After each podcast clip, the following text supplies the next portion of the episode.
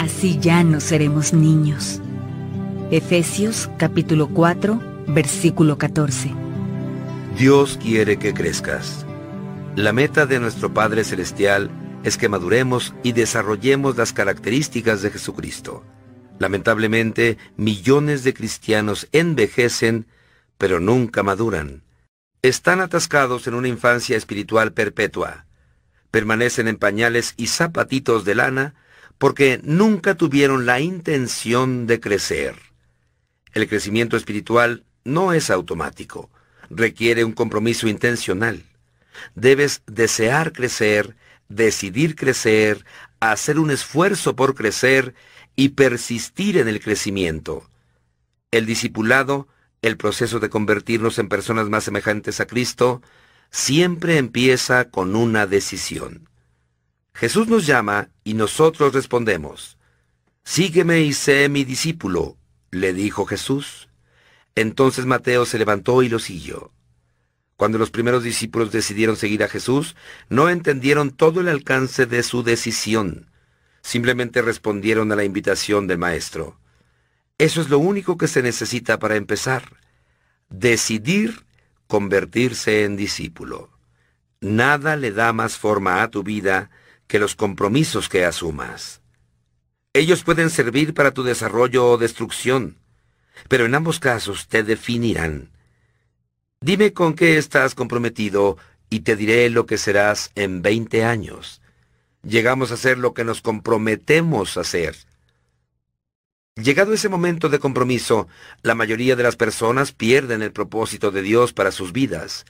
Muchas temen comprometerse con algo y simplemente vagan sin rumbo por la vida. Otras, sin mucho entusiasmo, se comprometen con valores incompatibles y acaban en la frustración y la mediocridad. Otras asumen un compromiso total con metas mundanas, tales como llegar a ser ricas o famosas, solo para terminar defraudadas y amargadas. Como todo lo que se elige hacer tiene consecuencias eternas, será mejor que elijas con sabiduría. Pedro advierte, ya que todo lo que nos rodea será consumido por el fuego, qué vidas santas y piadosas deberíamos vivir. El papel de Dios y el tuyo. Ser semejante a Cristo es el resultado de que tomes las mismas decisiones que Él y dependas de su espíritu para ayudarte a cumplir con tus decisiones. En cuanto decidas con seriedad llegar a ser semejante a Cristo, deberás empezar a actuar de una manera nueva. Tendrás que abandonar algunas rutinas viejas, desarrollar hábitos nuevos y cambiar intencionalmente tu manera de pensar. Podrás estar seguro de que el Espíritu Santo te ayudará con tales cambios. La Biblia dice, lleven a cabo su salvación con temor y temblor, pues Dios es quien produce en ustedes tanto el querer como el hacer para que se cumpla su buena voluntad. Este versículo muestra las dos partes del crecimiento espiritual. Lleven a cabo y produce.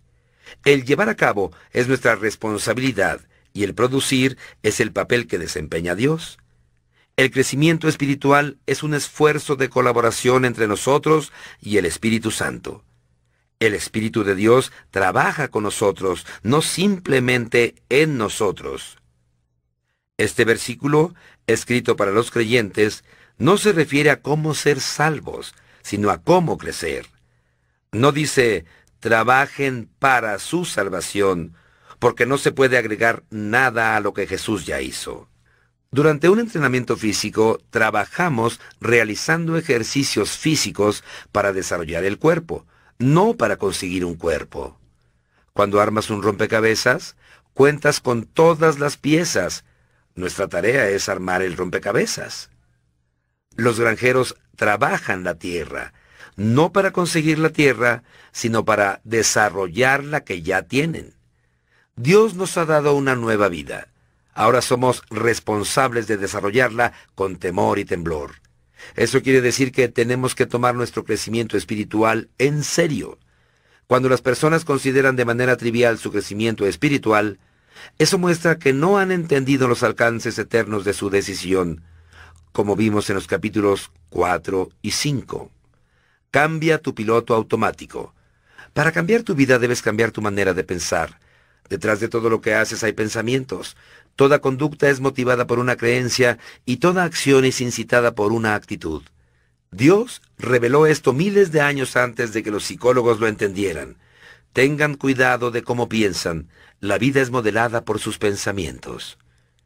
Imagina un paseo en un bote con motor en un lago, con el piloto automático puesto en dirección hacia el este. Si decides dar vuelta atrás y dirigirte al oeste, tienes dos posibles maneras de cambiar el rumbo del barco. Una es tomar el timón y físicamente obligarlo a que se dirija en la dirección opuesta a la que señala el programa del piloto automático. A pura fuerza de voluntad podrías vencer al piloto automático, pero sentirías la resistencia todo el tiempo. Finalmente tus brazos se cansarían de la tensión, soltarías el timón y el barco retomaría inmediatamente el rumbo en dirección al este, de acuerdo con su programación interna. Esto es lo que sucede cuando tratas de cambiar tu vida a fuerza de voluntad. Dices, me obligaré a comer menos, haré más ejercicio, dejaré de ser desorganizado e impuntual. Sí, tu fuerza de voluntad puede producir un cambio a corto plazo, pero crea una tensión interior constante porque no has tratado la causa desde su raíz. El cambio no se siente como algo natural, así que finalmente te rendirás, abandonarás la dieta y dejarás de hacer ejercicio. Rápidamente volverás a tus viejos patrones. Hay una manera mejor y más fácil. Cambia el piloto automático tu manera de pensar. La Biblia dice, dejen que Dios los transforme en una nueva persona cambiando su forma de pensar. El primer paso en el crecimiento espiritual es empezar por cambiar la manera de pensar. El cambio siempre comienza en la mente. La manera en que pienses determinará cómo te sientes y cómo te sientes influirá en cómo actúas.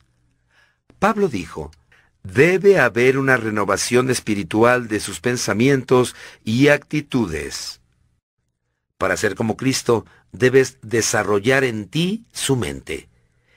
El Nuevo Testamento le llama a este cambio mental arrepentimiento, que en griego literalmente significa cambiar tu mentalidad. Te arrepientes siempre que cambias tu manera de pensar y adoptas la manera de pensar de Dios. Con respecto a ti mismo, al pecado, a Dios, a otras personas, la vida, tu futuro y todo lo demás. Asumes la actitud de Cristo y su perspectiva se nos manda que pensemos del mismo modo en que pensaba Cristo Jesús. Este mandamiento tiene dos facetas. La primera faceta de este cambio mental consiste en dejar los pensamientos inmaduros, que son egoístas. La Biblia dice, no sean niños en su modo de pensar, sean niños en cuanto a la malicia, pero adultos en su modo de pensar. Los niños son por naturaleza completamente egoístas. Solo piensan en sí mismos y sus propias necesidades. Son incapaces de dar, solo pueden recibir. Tienen una manera de pensar inmadura. Por desgracia, muchas personas nunca se desarrollan más allá de ese nivel. La Biblia dice que esta manera egoísta de pensar es el origen de conductas pecaminosas. Los que viven siguiendo sus egos pecaminosos solo piensan en las cosas que su ego pecaminoso desea. La segunda faceta para pensar como Jesús consiste en que empieces a meditar con madurez, enfocándote en otros, no en ti mismo. En su gran capítulo sobre el amor verdadero, Pablo concluyó que pensar en los demás era señal de madurez. Cuando yo era niño, hablaba como niño, pensaba como niño, razonaba como niño. Cuando llegué a ser adulto, dejé atrás las cosas de niño. En la actualidad, muchos suponen que la madurez espiritual se mide por la cantidad de información bíblica y doctrina que uno sepa. Si bien el conocimiento es una medida de la madurez, no es todo lo que se necesita. La vida cristiana es mucho más que credos y convicciones. Incluye la conducta y el carácter. Nuestros hechos deben ser congruentes con nuestros credos, y nuestras creencias deben ser respaldadas con una conducta semejante a la de Cristo. El cristianismo no es una religión ni una filosofía, sino una relación y un estilo de vida. El centro de ese estilo de vida es pensar en los demás, como lo hizo Jesús, en lugar de pensar en nosotros mismos. La Biblia dice, cada uno debe agradar al prójimo para su bien, con el fin de edificarlo, porque ni siquiera Cristo se agradó a sí mismo. Pensar en los demás es la esencia de ser semejantes a Cristo y la mejor evidencia del crecimiento espiritual. Esta manera de pensar es antinatural, va en contra de nuestra cultura, es rala y difícil. Afortunadamente tenemos ayuda. Dios nos ha dado su espíritu, por eso nosotros no pensamos igual que las personas de este mundo. En los siguientes capítulos miraremos las herramientas que el Espíritu Santo usa para ayudarnos a crecer. Día 23. Pensando en mi propósito. Punto de reflexión. Nunca es demasiado tarde para empezar a crecer. Versículo para recordar. Cambien su manera de pensar para que así cambie su manera de vivir y lleguen a conocer la voluntad de Dios, es decir, lo que es bueno, lo que le es grato, lo que es perfecto. Romanos capítulo 12, versículo 2. Pregunta para considerar. ¿Cuál es una de las áreas donde necesito dejar de pensar a mi manera y comenzar a pensar a la manera de Dios?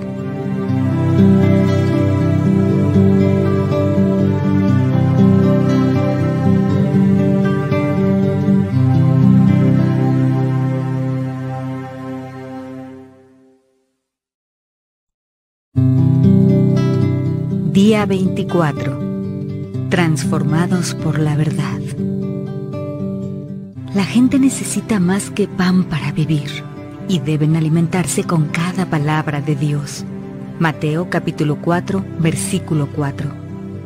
Ahora los encomiendo a Dios y al mensaje de su gracia, mensaje que tiene poder para edificarlos y darles herencia. Hechos capítulo 20, versículo 32. La verdad te transforma. El crecimiento espiritual es el proceso que reemplaza las mentiras con la verdad. Jesús oró, santifícalos en la verdad. Tu palabra es la verdad. Para la santificación se requiere revelación. El Espíritu de Dios utiliza la palabra de Dios para hacernos como el Hijo de Dios. A fin de llegar a ser como Jesús, debemos llenar nuestras vidas de su palabra. La Biblia dice, por medio de la palabra somos reunidos y formados para las tareas que Dios tiene para nosotros. La palabra de Dios es diferente a cualquier otra palabra. Es viva. Jesús dijo, las palabras que les he hablado son espíritu y son vida. Cuando Dios habla, las cosas cambian. Todo alrededor de ti, toda la creación, existe porque Dios lo dijo. Él habló e hizo que todo existiera. Sin la palabra de Dios, ni siquiera estarías vivo. Santiago señala, Dios decidió darnos vida por medio de la palabra de verdad para que podamos ser lo más importante de todas las cosas que Él hizo. La Biblia es mucho más que una guía doctrinal. Genera vida, crea fe, produce cambios, asusta al diablo, realiza milagros, sana heridas, edifica el carácter, transforma las circunstancias, imparte alegría, supera la adversidad, derrota la tentación, infunde esperanza, libera poder, limpia nuestras mentes, hace que las cosas existan y garantiza nuestro futuro para siempre. Aleluya. No podemos vivir sin la palabra de Dios. Nunca la menosprecies. Debemos considerarla tan esencial para nuestra vida como la comida. Job dice, en lo más profundo de mi ser he atesorado las palabras de su boca. La palabra de Dios es el alimento espiritual que debes tener para cumplir tu propósito. A la Biblia se le llama nuestra leche, pan, comida sólida y postre. Esta comida de cuatro platos es el menú del Espíritu para la fortaleza y el crecimiento espiritual. Pedro nos advierte, deseen con ansias la leche pura de la palabra. Así, por medio de ella, crecerán en su salvación. Permanece en la palabra de Dios. Nunca hubo tantas Biblias impresas como hoy. Sin embargo, una en una repisa no tiene ningún valor. Millones de creyentes sufren anorexia espiritual. Mueren de hambre por causa de la desnutrición espiritual. Para ser un discípulo robusto de Jesús, alimentarte de la palabra de Dios debe ser tu prioridad. Jesús usó la palabra permanecer para referirse a eso. Él dijo, si ustedes permanecen en mi palabra, verdaderamente son mis discípulos. En la vida diaria, permanecer en la palabra de Dios implica tres acciones. Debo aceptar su autoridad. La Biblia debe llegar a ser la norma autorizada para mi vida, la brújula en la que confío como mi guía, el consejo que escucho para tomar decisiones sabias y la referencia para evaluarlo todo. La Biblia debe ser la primera y la última palabra en mi vida. Muchos de nuestros problemas ocurren porque fundamentamos nuestras decisiones en factores de autoridad no confiable. La cultura, todos lo hacen. La tradición, siempre lo hemos hecho así. La razón, parecía lógico.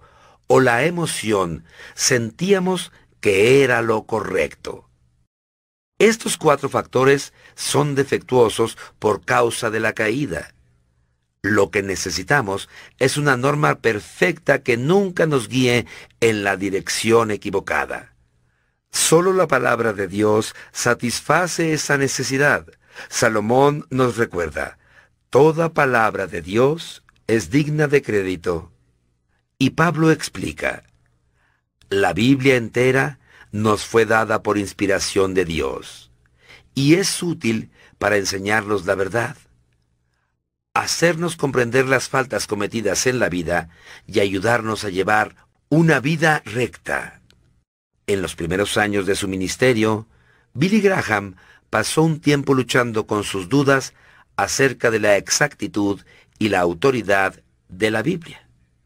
Una noche cayó sobre sus rodillas y con lágrimas le dijo a Dios que, a pesar de los pasajes confusos que no entendía, desde ese momento en adelante confiaría completamente en la Biblia como la única autoridad para su vida y ministerio. A partir de ese día, la vida de Billy fue bendecida con un poder y una eficacia sin precedentes.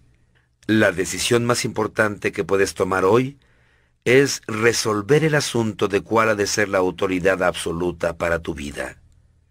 Opta por la Biblia como la máxima autoridad, a pesar de la cultura, la tradición, la razón o la emoción. Cuando tengas que tomar decisiones, proponte hacerte primero esta pregunta. ¿Qué dice la Biblia? Resuelve que cuando Dios te pida que hagas algo, confiarás en la palabra de Dios y lo harás, tenga sentido o no, aunque no tengas ganas de hacerlo. Adopta la declaración de Pablo como tu afirmación personal de fe. Estoy de acuerdo con todo lo que enseña la ley y creo lo que está escrito en los profetas debo asimilar su verdad. No basta con solo creer en la Biblia. Debo llenar mi mente de ella para que el Espíritu Santo pueda transformarme con la verdad. Hay cinco maneras de hacerlo. Puedes recibirla, leerla, investigarla, recordarla y reflexionarla. Primero, recibes la palabra de Dios cuando la escuchas y la aceptas con una mentalidad y una actitud receptiva. La parábola del sembrador ilustra cómo nuestra receptividad determina si la palabra de Dios se arraiga en nuestras vidas y lleva fruto o no. Jesús identificó tres actitudes de rechazo. Una mente cerrada, la tierra dura. Una mente superficial, la tierra poco profunda y una mente distraída, la tierra con hierbas malas. Luego dijo, pongan mucha atención. Cuando sientas que no estás aprendiendo nada de un sermón o un maestro de la Biblia, debes analizar tu actitud, considerando en especial el orgullo, porque Dios puede hablarte incluso a través del maestro más aburrido cuando eres humilde y receptivo. Santiago aconseja despojarse de toda inmundicia y maldad para que puedan recibir con humildad, modestia, mansedumbre, la palabra sembrada en ustedes, la cual tiene poder para salvarles la vida. Segundo, durante la mayor parte de la historia de dos mil años de la Iglesia, solo los sacerdotes podían leer la Biblia, pero ahora miles de millones de personas tienen acceso a ella. A pesar de esto, muchos creyentes son más fieles a la lectura diaria de su periódico que de sus Biblias. Nadie debería sorprenderse de por qué no crecemos. No esperemos crecer si leemos la Biblia tres minutos después de ver televisión tres horas. Muchos que presumen de creer en la Biblia de tapa a tapa, nunca la han leído completa. Pero si tan solo la lees 15 minutos diarios, la leerás completa una vez al año. Si dejas de ver un programa de televisión 30 minutos por día y lees tu Biblia en cambio, al cabo de un año la habrás leído dos veces. La lectura diaria de la Biblia te mantendrá al alcance de la voz de Dios. Por eso Dios instruyó a los reyes de Israel que mantuvieran siempre cerca una copia de su palabra. Esta copia la tendrán siempre a su alcance y la leerán todos los días de su vida. Sin embargo, no la guardes simplemente cerca, léela regularmente. Una herramienta sencilla para esto es un plan diario de lectura bíblica. Así evitarás saltar arbitrariamente de una parte de la Biblia a otra y pasar por alto algunas secciones.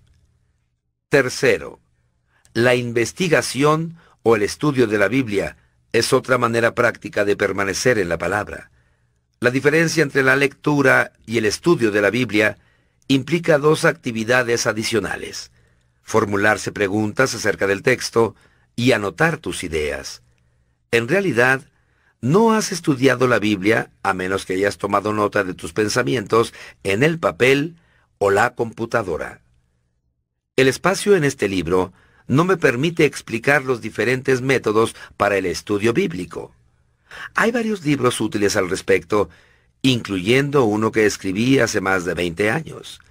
El secreto para un buen estudio de la Biblia radica en aprender a plantearse simplemente las preguntas correctas. Los distintos métodos emplean preguntas diferentes.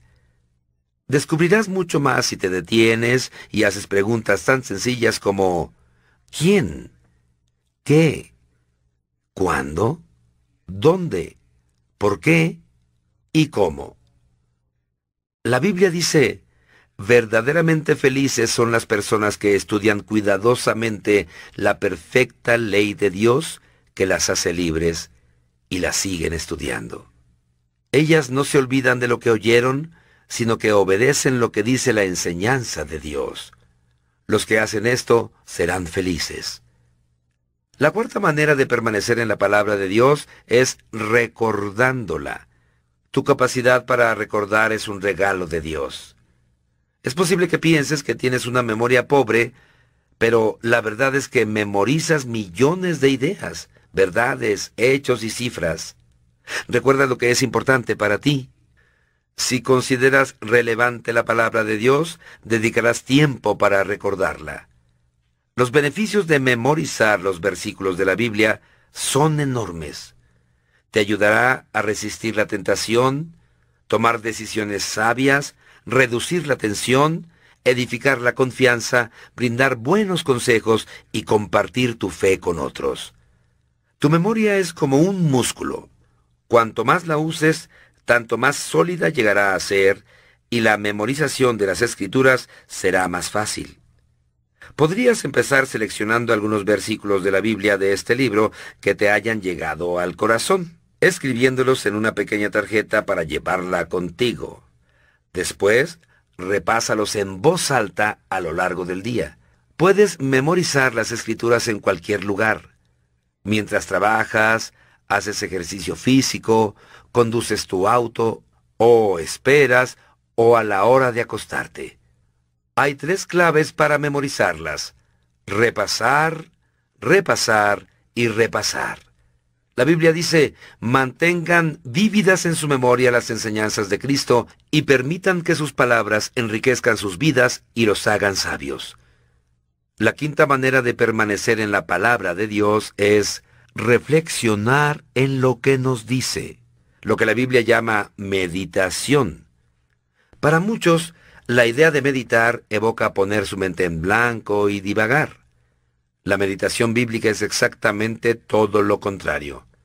Consiste en concentrar el pensamiento. Exige un esfuerzo serio. Eliges el versículo y reflexionas en él una vez tras otra. Como mencioné en el capítulo 11, si sabes cómo preocuparte, ya sabes meditar. La preocupación es el pensamiento concentrado en algo negativo. La meditación es hacer lo mismo, solo que te enfocas en la palabra de Dios más que en tu problema. Ningún otro hábito puede ayudarte mejor a transformar tu vida para que te parezcas más a Jesús que la reflexión diaria en las Escrituras. Mientras dedicamos tiempo para contemplar la verdad de Dios, reflexionando a conciencia en el ejemplo de Cristo, somos transformados a su semejanza con más y más gloria. Si buscas en la Biblia todas las veces que Dios se refiere a la meditación, te asombrará descubrir los beneficios que Él ha prometido a los que dedican tiempo para reflexionar en su palabra durante el día. Una de las razones por las que Dios le llamó a David un nombre conforme a mi corazón es porque le agradaba reflexionar en la palabra de Dios. Él dijo, ¿Cuánto amo yo tu ley? Todo el día medito en ella. La reflexión minuciosa sobre la verdad de Dios es una llave a la oración contestada y el secreto de una vida victoriosa. Debo aplicar sus principios. Es completamente inútil recibir, leer, investigar, recordar y reflexionar en la palabra si no la ponemos en práctica. Debemos llegar a ser hacedores de la palabra. Este es el paso más difícil de todos, porque Satanás lucha intensamente. A él no le molesta que vayamos a los estudios bíblicos con tal de que no hagamos nada de lo que aprendemos. Nos engañamos cuando pensamos que simplemente porque hemos oído, leído o estudiado una verdad, la hemos integrado a nuestra vida. En la actualidad puedes estar tan ocupado yendo a la próxima clase o seminario o conferencia bíblica que no tienes tiempo para poner en práctica lo que aprendiste. Olvidas lo aprendido mientras vas camino a tu próximo estudio. Sin aplicación, todos nuestros estudios bíblicos carecen de valor. Jesús dijo, Todo el que me oye estas palabras y las pone en práctica es como un hombre prudente que construyó su casa sobre la roca. Jesús también enseñó que la bendición de Dios viene por obedecer la verdad, no solo por conocerla. Él dijo, Ahora que saben estas cosas, Dios los bendecirá por hacerlas. Otra razón por la que evitamos la puesta en práctica de la palabra de Dios es que puede ser difícil o incluso dolorosa. La verdad nos liberará, pero antes puede hacernos sentir miserables. La palabra de Dios saca a la luz nuestros motivos, señala nuestros defectos, reprocha nuestro pecado y espera que cambiemos. Como está en nuestra naturaleza humana resistirnos al cambio, poner en práctica la palabra de Dios es un trabajo arduo. Por eso es tan importante dialogar con otras personas acerca de su aplicación personal. No puedo exagerar la importancia que tiene formar parte de un pequeño grupo de estudio bíblico. Siempre aprendemos de otros las verdades que nunca aprenderíamos solos. Otras personas te ayudan a ver cosas que pasas por alto, así como a poner en práctica la verdad de Dios. La mejor manera de llegar a ser un hacedor de la palabra es escribir siempre un paso de acción como resultado de la lectura, estudio o reflexión de la palabra de Dios. Desarrolla el hábito de anotar exactamente lo que piensas hacer. Este paso de acción debe ser personal, involucrándote a ti mismo, práctico algo que puedes hacer y comprobable con plazo límite para hacerlo. Todas las medidas prácticas deben involucrar tu relación con Dios, tu relación con otros o tu carácter personal. Antes de leer el próximo capítulo, dedica unos minutos para pensar en esta pregunta.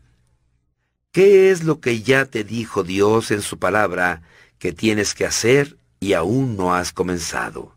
Luego anota algunas declaraciones de acción para ayudarte a poner en práctica lo que sabes que debes hacer. Podrías contarle a un amigo lo que te propusiste realizar para rendirle cuentas.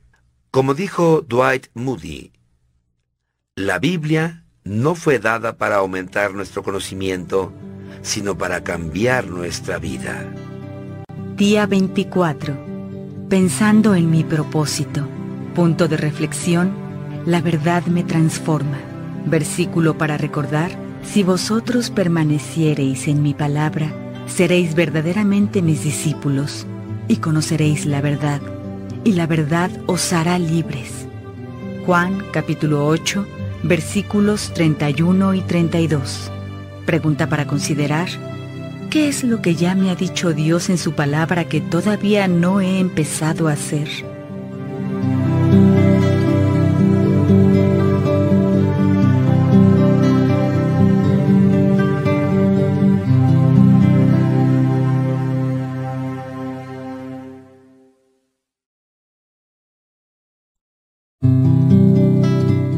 Día 25. Transformados por los problemas. Pues los sufrimientos ligeros y efímeros que ahora padecemos producen una gloria eterna que vale muchísimo más que todo sufrimiento. Segunda de Corintios capítulo 4, versículo 17. El fuego del sufrimiento hace relucir el oro de la consagración. Madame Guyon Dios tiene un propósito detrás de cada problema. Él se vale de las circunstancias para desarrollar nuestro carácter. En efecto, Él depende más de las circunstancias a fin de hacernos más como Jesús que de nuestra lectura de la Biblia. La razón es obvia. Te enfrentas a las circunstancias 24 horas al día. Jesús nos advirtió que tendríamos problemas en el mundo. Nadie es inmune al dolor. Nadie puede evitar el sufrimiento y nadie consigue deslizarse a través de la vida sin problemas. La vida es una serie de conflictos. Cada vez que logramos solucionar uno, hay otro esperando para ocupar su lugar. No todos son grandes, pero todos son significativos en el proceso de crecimiento de Dios para ti. Pedro nos asegura que los problemas son normales. Queridos hermanos en Cristo, no se sorprendan de tener que afrontar problemas que ponen a prueba su confianza en Dios. Eso no es nada extraño. Dios usa los problemas para acercarte a Él.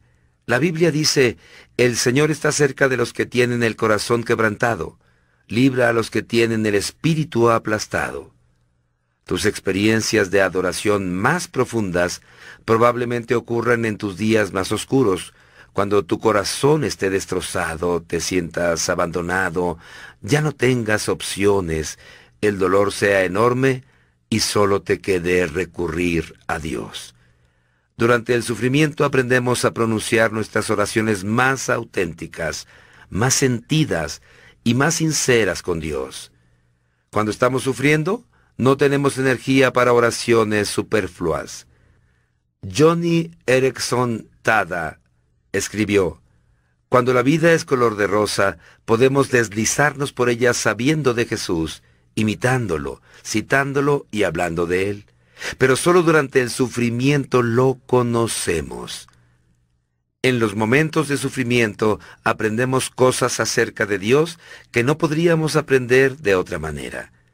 Dios pudo haber evitado que José fuera a la cárcel, que a Daniel lo pusieran en el foso de los leones, que a Jeremías lo echaran en la mazmorra, que Pablo naufragara tres veces y que los tres jóvenes hebreos fueran echados en el horno de fuego.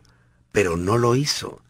Dios permitió que esos problemas sucedieran y como resultado, esas circunstancias acercaron a cada uno de ellos a Dios. Los problemas nos obligan a mirar a Dios y depender de Él más que de nosotros mismos. Pablo testificó de este beneficio. Nos pareció que estábamos ya sentenciados a muerte y vimos lo inútiles que éramos para escapar. Pero eso fue lo bueno, porque entonces lo dejamos todo en las manos del único que podía salvarnos, Dios. Nunca sabrás que Dios es todo lo que necesitas hasta que Él sea todo lo que tengas. Sin considerar la causa, ninguno de tus problemas podría suceder si Dios no lo permite.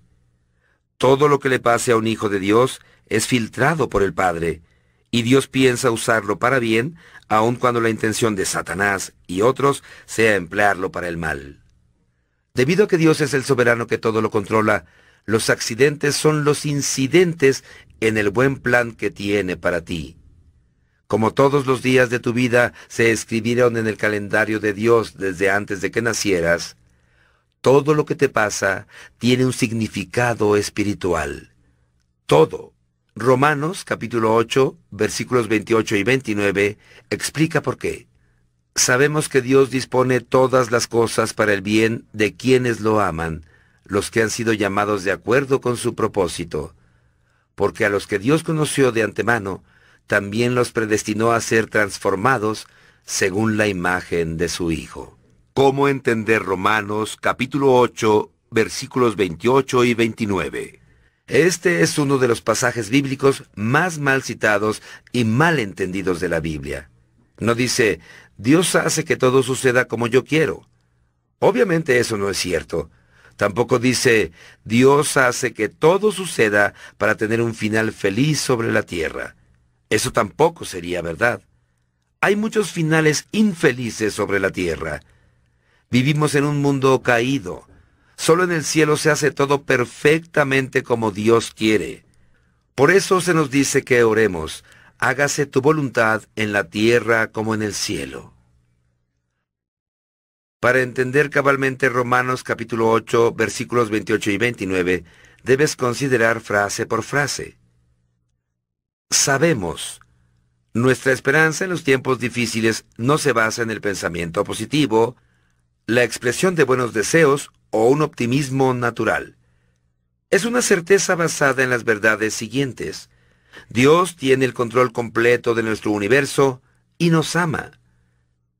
Que Dios dispone. Hay un gran diseñador detrás de todo.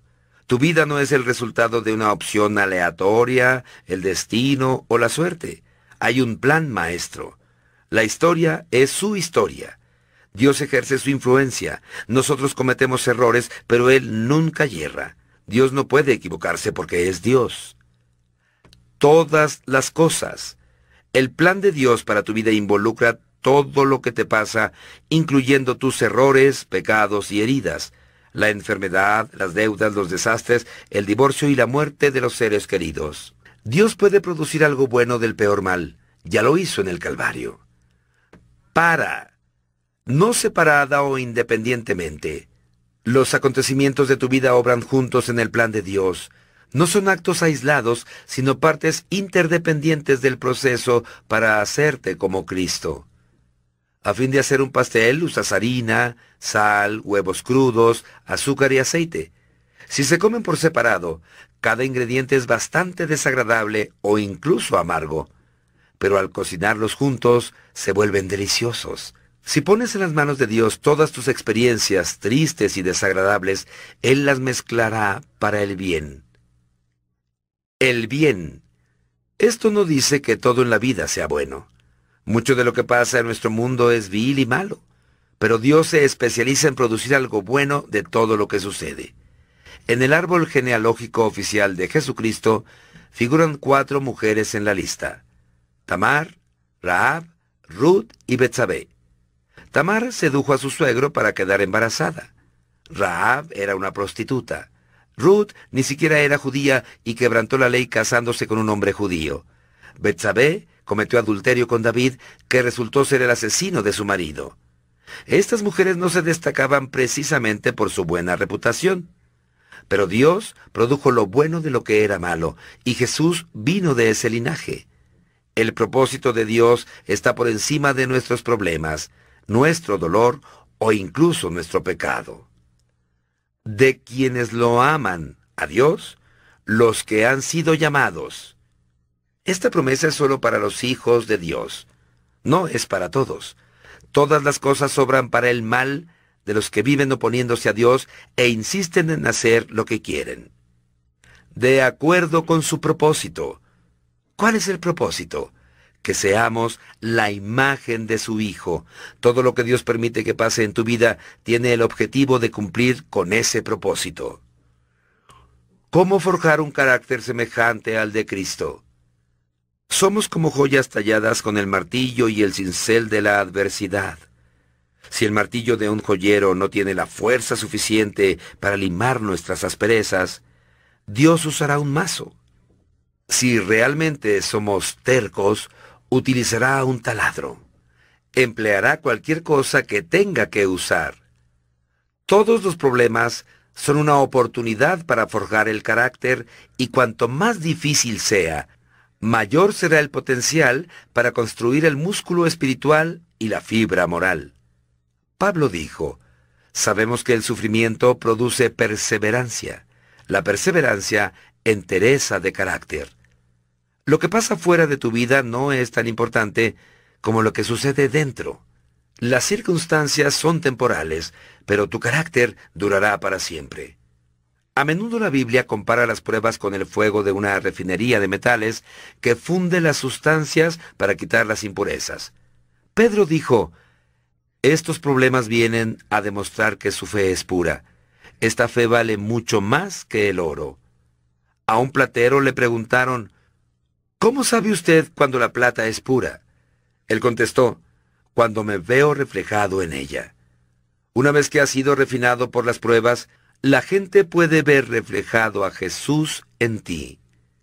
Santiago dijo, bajo la presión, su vida de fe quedará al descubierto y muestra sus colores verdaderos. Ya que la intención de Dios es hacerte como Jesús, te llevará a través de las mismas experiencias que atravesó su hijo, incluidas la soledad, la tentación, el estrés, la crítica, el rechazo y muchos otros problemas. La Biblia afirma que Jesús aprendió la obediencia por lo que padeció y fue perfeccionado por el sufrimiento.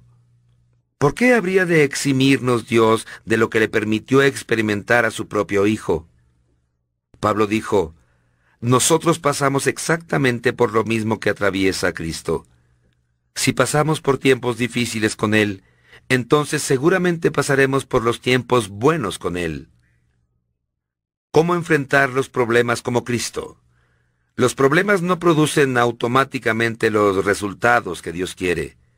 Muchas personas se vuelven amargadas en vez de mejorar y nunca crecen. Tú tienes que responder de la manera en que Jesús lo hubiera hecho. Recuerda que el plan de Dios es bueno. Dios sabe lo que es mejor para ti y en su corazón tiene presente tus mejores intereses.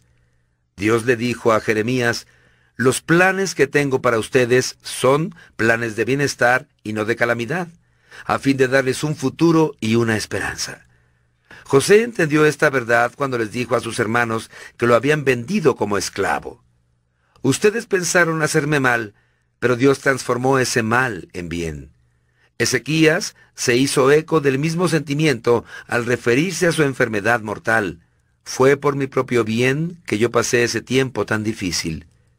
Siempre que Dios te diga no a tu pedido de alivio, recuerda, Dios está haciendo lo mejor para nosotros, entrenándonos para vivir para Él de la mejor y más santa manera. Es vital que te concentres en el plan de Dios, no en tu dolor o tu problema. Así es como Jesús soportó el dolor de la cruz y así se nos insta a seguir su ejemplo. Mantengamos fijos los ojos en Jesús que, sin importarle lo oprobioso de tal muerte, estuvo dispuesto a morir en la cruz porque sabía el gozo que tendría después. Corrie ten Boom, que estuvo recluida y sufriendo en un campo de concentración nazi, explicó el poder del pensamiento concentrado. Si miras al mundo, te afligirás. Si miras tu interior, te deprimirás. Pero si miras a Cristo, reposarás. Tu enfoque determina tus sentimientos. El secreto de la paciencia es recordar que tu dolor es temporal, pero tu recompensa será eterna. Moisés soportó una vida de problemas porque tenía la mirada puesta en la recompensa. Pablo resistió las penalidades de la misma manera. Él dijo, nuestros problemas presentes son bastante pequeños y no durarán mucho tiempo. Sin embargo, producen para nosotros una gloria inmensamente grande que durará para siempre. No cedas ante el pensamiento a corto plazo. Mantén tu mirada enfocada en el resultado final. Si hemos de compartir su gloria, también debemos compartir su sufrimiento. Lo que sufrimos ahora no es nada comparado con la gloria que Él nos dará después. Regocíjate y da gracias. La Biblia nos dice, den gracias a Dios en toda situación, porque esta es la voluntad para ustedes en Cristo Jesús. ¿Cómo es posible eso? Considera que Dios nos dice que demos gracias en todas las circunstancias, no por todas las circunstancias. Dios no espera que le agradezcas por el mal, el pecado, el sufrimiento o sus consecuencias dolorosas en el mundo. En cambio, quiere que le agradezcas porque usará tus problemas para cumplir sus propósitos. La Biblia dice, alégrense siempre en el Señor. No dice, alégrense por su dolor. Eso es masoquismo. Te regocijas en el Señor. No importa qué problemas estés pasando, puedes regocijarte en el amor de Dios, su cuidado, su sabiduría, su poder y fidelidad. Jesús dijo, Alégrense en aquel día y salten de gozo, pues miren que les espera una recompensa grande en el cielo. También podemos alegrarnos al saber que Dios está con nosotros en medio del dolor.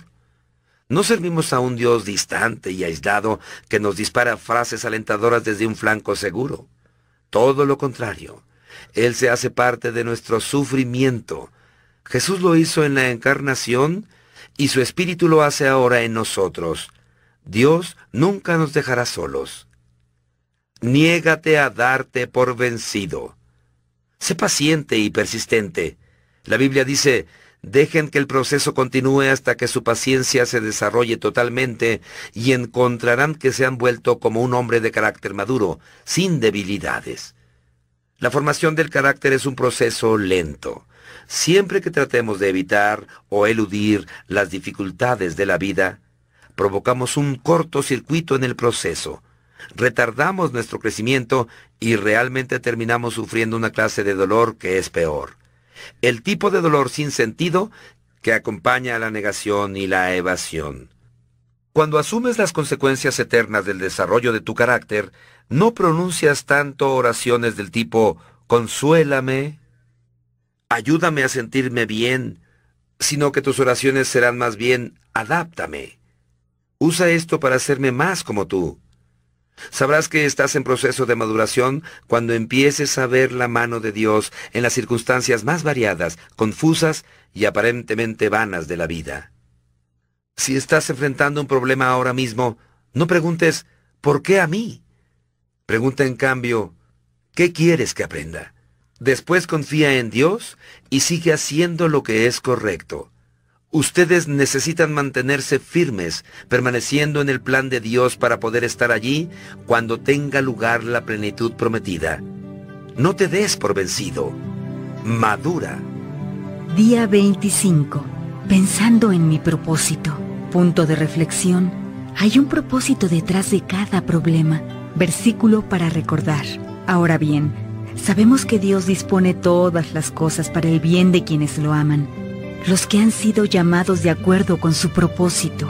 Romanos capítulo 8, versículo 28. Pregunta para considerar, ¿qué problema en mi vida me ha permitido crecer más?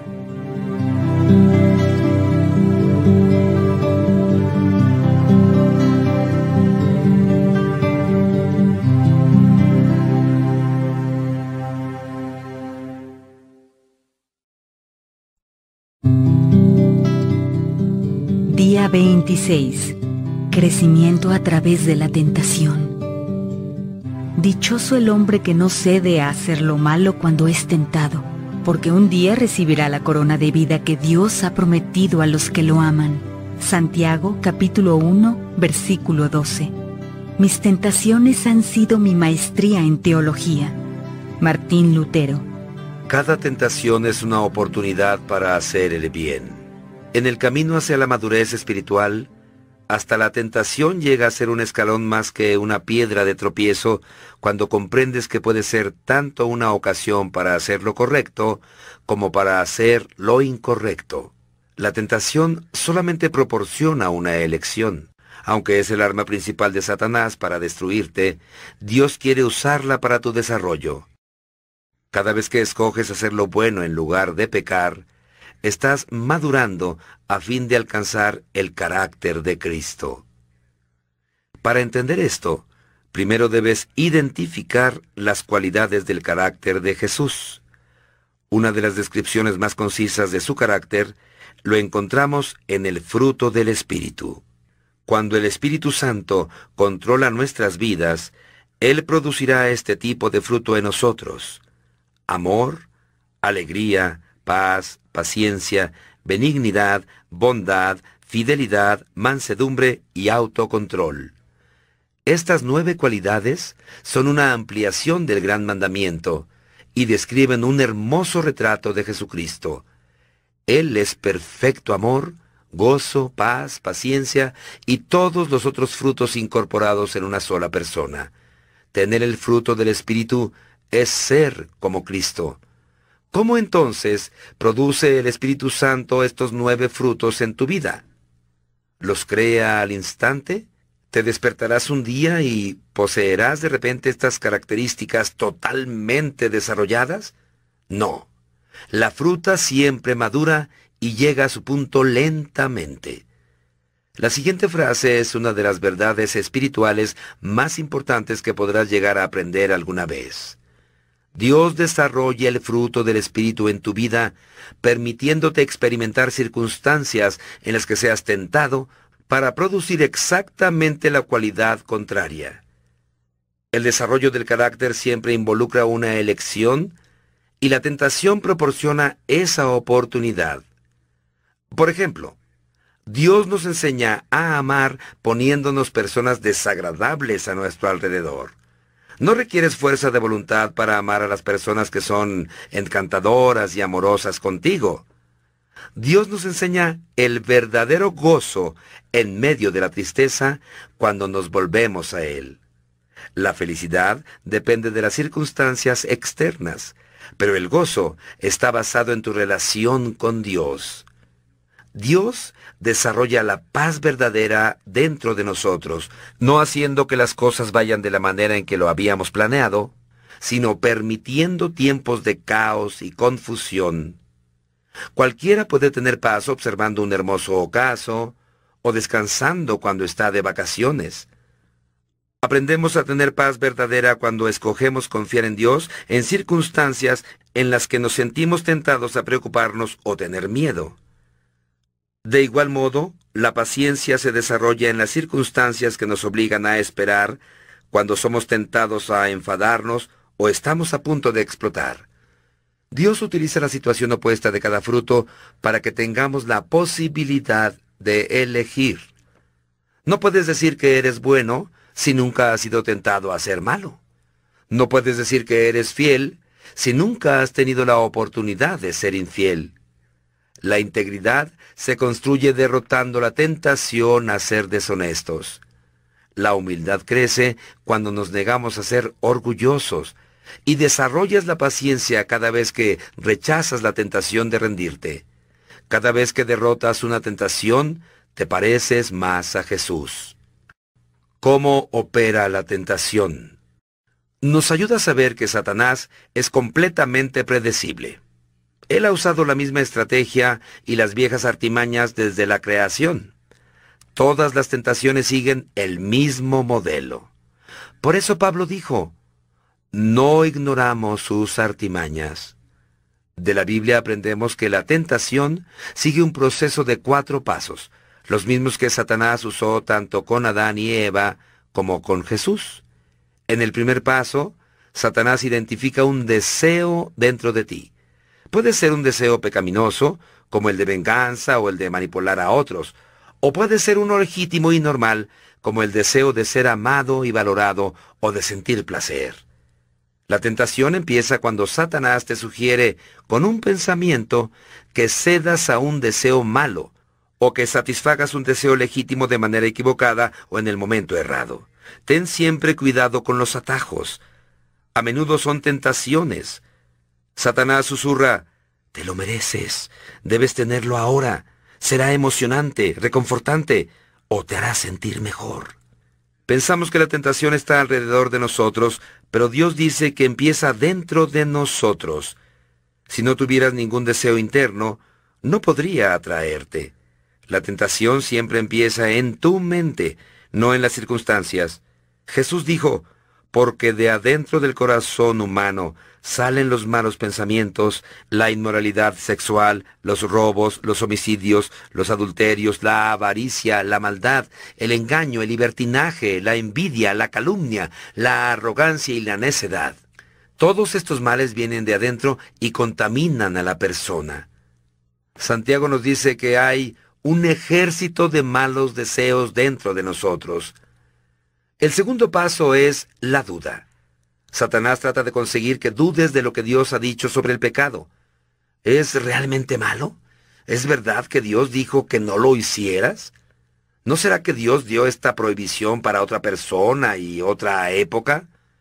¿Acaso Dios no quiere que yo sea feliz? La Biblia advierte, tengan cuidado, no permitan que los malos pensamientos o las dudas hagan que alguno de ustedes sea parte del Dios vivo. El tercer paso es el engaño. Satanás es incapaz de decir la verdad. La Biblia lo llama el padre de la mentira. Cualquier cosa que te diga será falsa o simplemente una verdad a medias. Satanás ofrece su mentira para reemplazar lo que Dios ya ha dicho en su palabra. Satanás dice, no morirás, serás tan sabio como Dios. Puedes salirte con la tuya, nadie lo sabrá. Resolverás tus problemas. Además, todos lo hacen. Solo es un pecado pequeño. Pero un pecado pequeño es como estar un poco embarazada. Es algo que finalmente quedará en evidencia. El cuarto paso es la desobediencia. Al final te comportarás de acuerdo con lo que estuviste maquinando en tu mente. Lo que comenzó como una idea al fin sale a la luz en la conducta. Cedes ante lo que capte tu atención. Crees las mentiras de Satanás y caes en la trampa de la que te advierte Santiago. Cada uno es tentado cuando sus propios malos deseos lo arrastran y seducen. Luego, cuando el deseo ha concebido, engendra el pecado. Y el pecado, una vez que ha sido consumado, da a luz la muerte. Mis queridos hermanos, no se engañen. ¿Cómo vencer la tentación? Entender cómo opera la tentación ya es en sí mismo útil, pero hay pasos específicos que necesitas dar para vencerla. Rehúsate a ser intimidado. Muchos cristianos se asustan y se desmoralizan con pensamientos tentadores, se sienten culpables porque no están por encima de la tentación, se sienten avergonzados por el solo hecho de ser tentados. No han entendido correctamente en qué consiste la madurez. Nunca podremos dejar atrás la tentación.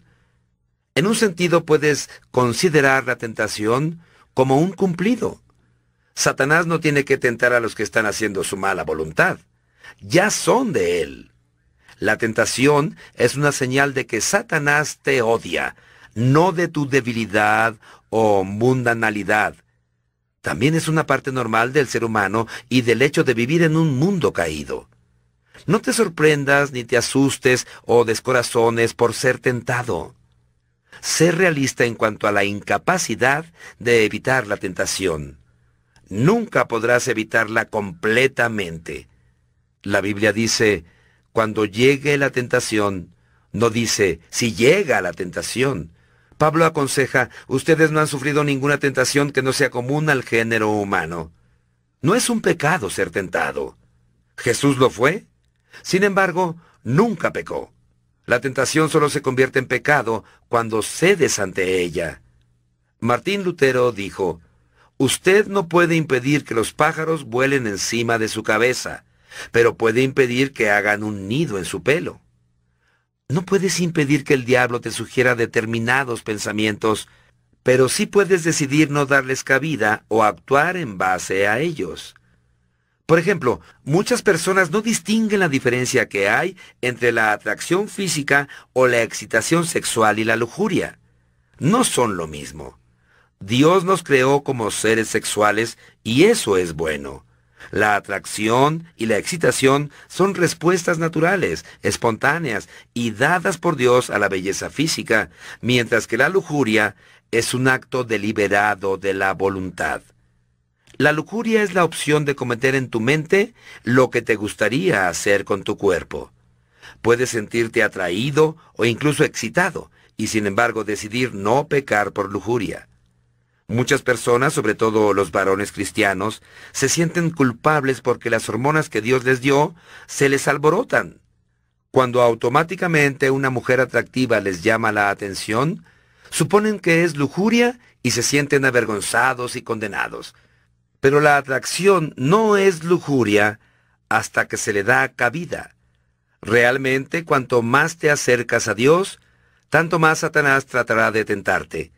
En cuanto llegaste a ser un hijo de Dios, Satanás, como un mafioso que contrata a asesinos a sueldo, le puso precio a tu cabeza. Eres su enemigo, y él está tramando tu caída.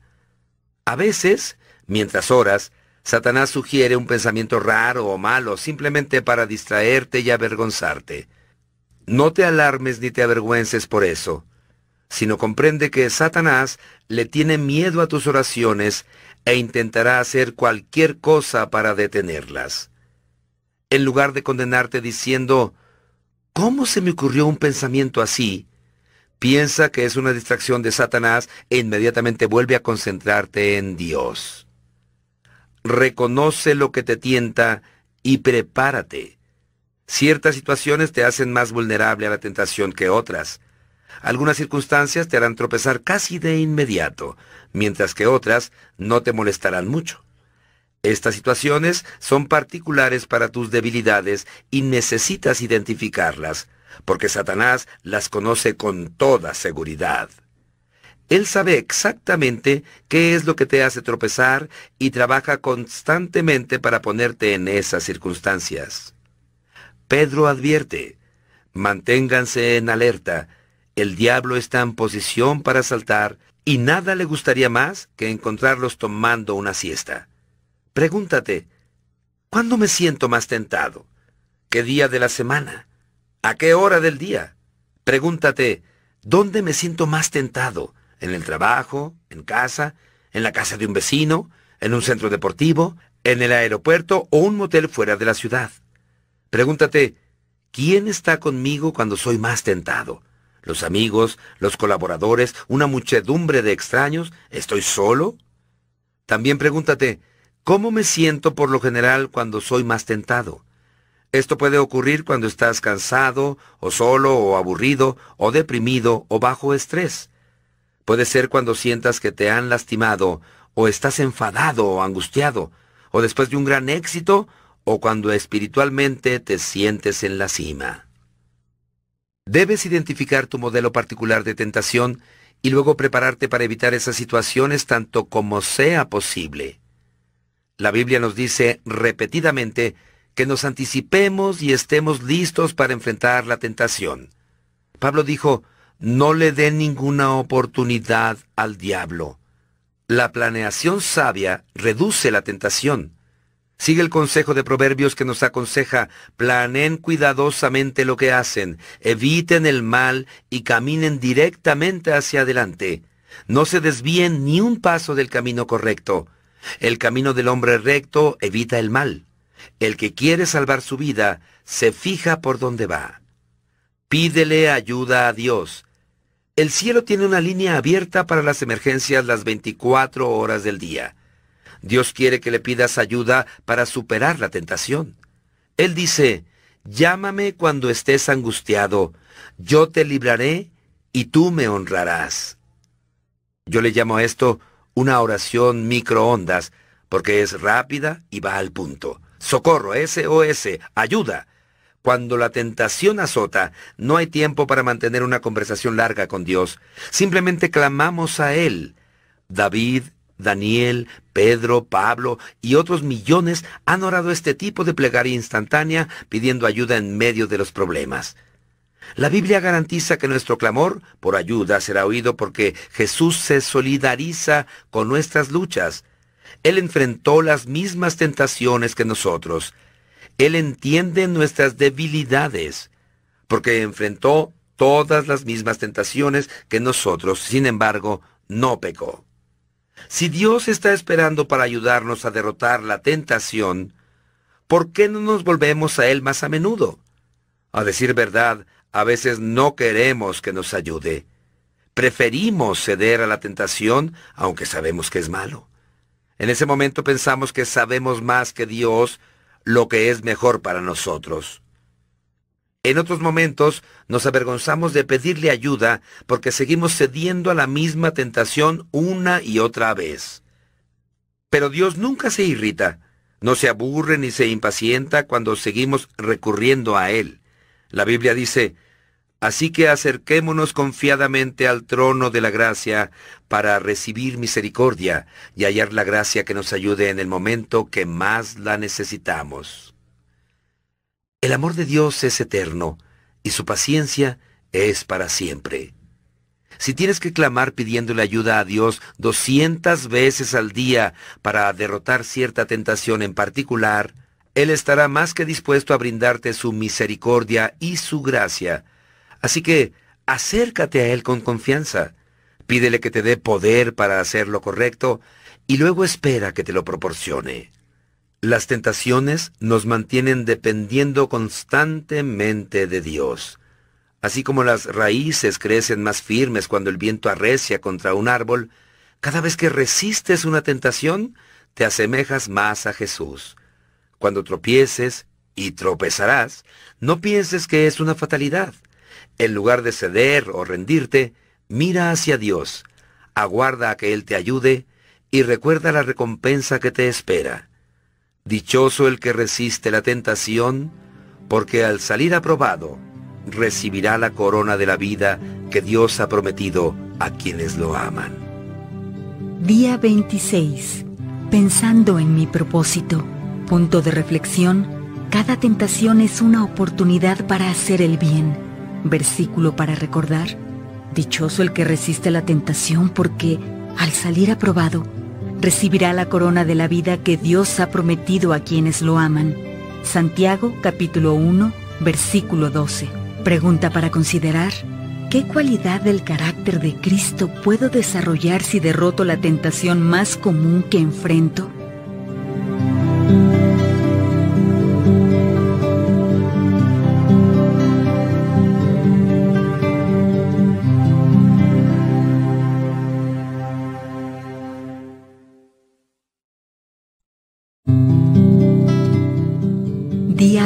Día 27. ¿Cómo derrotar la tentación? Huye de las cosas que suelen provocar malos pensamientos y apégate a lo que provoque en ti el deseo de hacer el bien. Segunda de Timoteo capítulo 2 versículo 22. Pero recuerden esto, los malos deseos que les hayan sobrevenido no son ni nuevos ni diferentes. Muchísimos han pasado exactamente por las mismas situaciones Ninguna tentación es irresistible. Pueden estar confiados en la fidelidad de Dios, que no dejará que la tentación sea más fuerte de lo que pueden resistir. Dios lo prometió y jamás falta a su palabra. Ya verán que les muestra la manera de escapar de la tentación para que puedan resistirla con paciencia. Primera de Corintios capítulo 10, versículo 13. Siempre hay una salida. A veces puedes sentir que una tentación es demasiado insoportable, pero eso es una mentira de Satanás. Dios ha prometido que nunca permitirá que haya más sobre ti de aquello con lo que cuentas dentro para vencer. Él no te permitirá ninguna tentación que no puedas superar. Sin embargo, también debes hacer tu parte practicando cuatro claves bíblicas para derrotar la tentación. Vuelve a concentrar tu atención en algo diferente. Te sorprenderá saber que en ninguna parte de la Biblia se nos dice que debemos resistir la tentación. Se nos dice que resistamos al diablo, pero eso es muy distinto, como explicaré más adelante. En cambio, se nos aconseja que volvamos a enfocar nuestra atención porque resistir un pensamiento no resulta. Solo intensifica nuestro enfoque en lo malo y fortalece su fascinación. Permíteme explicarte. Cada vez que intentas bloquear un pensamiento en tu mente, lo grabas más profundo en tu memoria. Cuando lo rechazas, en realidad lo refuerzas. Esto resulta especialmente cierto en el caso de la tentación. No la derrotas luchando contra los sentimientos que te produce. Cuanto más luchas contra un sentimiento, tanto más te consume y controla. Realmente lo fortaleces cada vez que piensas en él. Dado que la tentación siempre empieza con un pensamiento, la manera más rápida de neutralizar su fascinación es concentrarte en otra cosa. No luches contra ese pensamiento. Simplemente cambia el cauce de tu mente y procura interesarte en otra idea. Este es el primer paso para derrotar la tentación. La batalla contra el pecado se gana o se pierde en la mente. Cualquier cosa que atrape tu atención te atrapará a ti. Por eso Job dijo, Hice un pacto con mis ojos para no mirar con lujuria a ninguna mujer joven. Y el salmista oró, Guárdame de prestar atención a lo que no tiene valor. ¿Alguna vez viste un anuncio comercial en la televisión promocionando una comida y de repente sentiste hambre?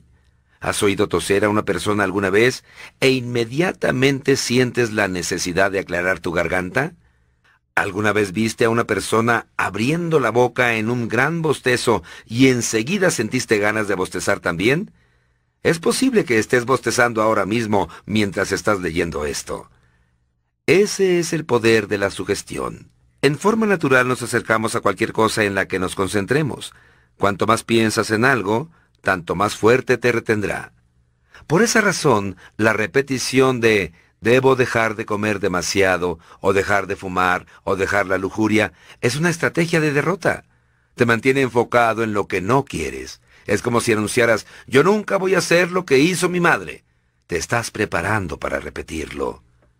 La mayoría de las dietas no resultan porque lo mantienen a uno pensando en la comida todo el tiempo, garantizando que tendremos hambre. Del mismo modo, un orador que se repite a sí mismo todo el tiempo, no te pongas nervioso, se prepara para ponerse nervioso. En cambio, debería concentrarse en cualquier otra cosa excepto en sus sentimientos, en Dios, en la importancia de su discurso o en las necesidades de sus oyentes. La tentación empieza por captar tu atención. Lo que capta tu atención estimula tu deseo. Después tus deseos activan tu conducta y actúas basándote en lo que sentiste. Cuanto más te concentres en algo y digas, no quiero hacer esto, tanto más fuerte te atraerá hacia su red. Hacer caso omiso de una tentación es más eficaz que luchar contra ella. En cuanto tu mente está en otra cosa, la tentación pierde su poder. Así que, cuando la tentación te llame por teléfono, no discutas con ella, simplemente cuelga. A veces esto significa dejar físicamente una situación tentadora. Hay ocasiones en que lo correcto es huir. Levántate y apaga la televisión. Aléjate de un grupo que está contando chismes. Abandona el cine en medio de la película. Para que las abejas no te piquen, quédate lejos del enjambre. Haz lo que sea necesario para concentrarte en otra cosa. Desde el punto de vista espiritual, nuestra mente es el órgano más vulnerable. Para reducir la tentación, mantén tu mente ocupada con la palabra de Dios y otros pensamientos buenos. Los pensamientos malos se derrotan pensando en algo mejor. Este es el principio del reemplazo. Vence el mal con el bien. Satanás no puede atraer nuestra atención cuando nuestra mente está preocupada con otra cosa. Por eso la Biblia nos aconseja repetidas veces que mantengamos nuestras mentes enfocadas. Consideren a Jesús, siempre piensen en Jesucristo, llenen sus mentes de las cosas que son buenas y merecen alabanza, cosas que son verdaderas, nobles, correctas, puras, encantadoras y honorables. Si realmente quieres derrotar la tentación, debes organizar tu mente y monitorear el tiempo que pasas vinculado a los medios de información. El hombre más sabio que haya vivido advirtió, Ten cuidado como piensas, tu vida está moldeada por tus pensamientos. No permitas que la basura entre a tu mente indiscriminadamente. Sé selectivo. Escoge con cuidado en qué cosas vas a pensar. Sigue el modelo de Pablo. Llevamos cautivo todo pensamiento y hacemos que se rinda y obedezca a Cristo. Esto requiere una vida de práctica, pero con la ayuda del Espíritu Santo puedes reprogramar tu manera de pensar. Revélale tu lucha a un amigo consagrado o a un grupo de apoyo. No tienes que hacer pública tu tentación al mundo entero, pero necesitas contar por lo menos con una persona a quien expresarle con sinceridad tus luchas. La Biblia dice, es mejor que tengas un amigo a que estés completamente solo. Si caes, tu amigo puede ayudarte, pero si caes sin tener un amigo cercano, estás realmente en problemas. Aclaremos esto. Si estás perdiendo la batalla contra un persistente mal hábito, una adicción o una tentación, y estás atrapado en un círculo vicioso de buenas intenciones, fracaso y culpa, no mejorarás por ti mismo. Necesitas la ayuda de otras personas. Algunas tentaciones solo se superan con la ayuda de un compañero que ora por ti, te anima y te ayuda a asumir tu responsabilidad. El plan de Dios para tu crecimiento y libertad incluye a otros cristianos. La comunión auténtica y sincera es el antídoto en la lucha solitaria contra los pecados difíciles de abandonar. Dios dice que esta es la única manera de lograr liberarse. Confiésense unos a otros sus pecados y oren unos por otros para que sean sanados. ¿Realmente quieres ser sanado de esa tentación que sigue derrotándote de continuo? La solución de Dios es muy clara. No la reprimas, confiésala. No la ocultes, manifiéstala. La revelación de tu sentimiento es el principio de la sanidad. Si escondes tu dolor, solo lo intensificas. Los problemas crecen en la oscuridad y se agrandan, pero cuando son expuestos a la luz de la verdad, se minimizan. Solo estás tan enfermo como tus secretos. Así que quítate la máscara, deja de disimular que eres perfecto y camina hacia la liberación. En la iglesia Saddleback hemos visto el tremendo poder que tiene este principio para debilitar las garras de las adicciones aparentemente desesperantes y las tentaciones persistentes a través de un programa que desarrollamos llamado Celebra la Recuperación. Se trata de un proceso bíblico de restauración de ocho pasos, basado en las bienaventuranzas de Jesús y organizado para llevarse a cabo en pequeños grupos de apoyo. En los últimos diez años, más de cinco mil vidas han sido liberadas de toda clase de hábitos, heridas y adicciones. Hoy el programa se usa en miles de iglesias. Recomiendo que lo uses en tu congregación. Satanás quiere que pienses que tu pecado y tu tentación son únicos y que por lo tanto los tienes que guardar en secreto. La verdad es que todos estamos en el mismo barco. Todos luchamos contra las mismas tentaciones y todos hemos pecado. Millones han sentido lo mismo que tú y enfrentado las mismas luchas que tienes en este momento. Escondemos nuestros defectos por orgullo. Queremos que otros piensen que tenemos todo bajo control. La verdad es que cualquier cosa de la que no puedas hablar ya está fuera de control en tu vida. Problemas con las finanzas, tu matrimonio, los hijos, ciertos pensamientos, la sexualidad, hábitos secretos o cualquier otra cosa. Si pudieras solucionarlos por ti mismo, ya lo habrías hecho. Pero no puedes. La fuerza de voluntad y las resoluciones personales no son suficientes. Algunos problemas están demasiado arraigados en ti. Son hábitos demasiado fuertes y grandes como para que puedas resolverlos solo.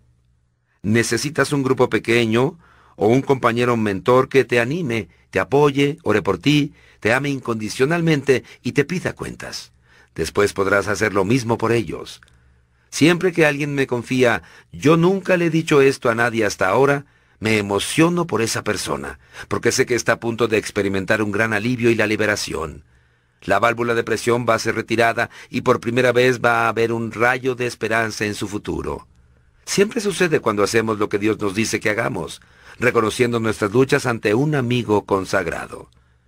Permíteme hacerte una pregunta difícil. ¿Hay algún problema que disimulas en tu vida? ¿De qué cosas tienes miedo de hablar? No vas a resolverlo solo. Sí, se necesita humildad para reconocer nuestras debilidades ante otros, pero la misma falta de humildad es lo que nos impide mejorar. La Biblia dice, Dios resiste a los soberbios y da gracia a los humildes. Someteos, pues, a Dios. Resiste al diablo. Después de humillarnos y ponernos en manos de Dios, debemos desafiar al diablo. El resto de Santiago capítulo 4 versículo 7 dice, Resistid al diablo y huirá de vosotros. No renunciamos pasivamente a sus ataques, debemos enfrentarlo y luchar. El Nuevo Testamento describe a menudo la vida cristiana como una batalla espiritual contra las fuerzas malignas, usando términos de guerra como pelear, conquistar, luchar y vencer. A menudo los cristianos somos comparados con soldados que ocupan el territorio enemigo. ¿Cómo podemos resistir al diablo? Pablo nos dice que la salvación sea el casco que proteja su cabeza y que la palabra de Dios sea la espada que les da el Espíritu Santo. El primer paso es aceptar la salvación de Dios.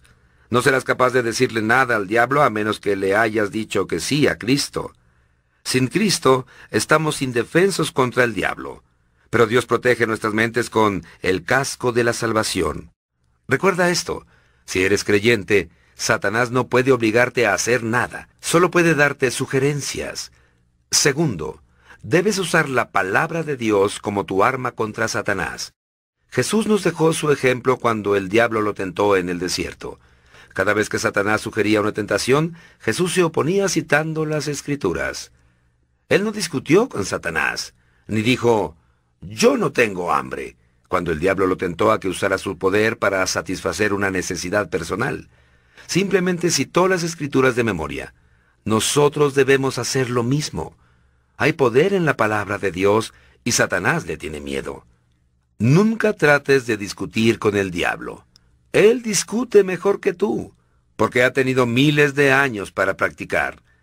No puedes engañar a Satanás con la lógica o tu opinión, pero sí puedes usar el arma que lo hace temblar, la verdad de Dios.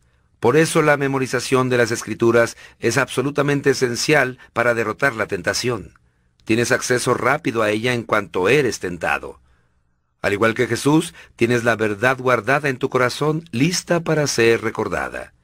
Si no has memorizado ningún versículo de la Biblia, tu arma está descargada.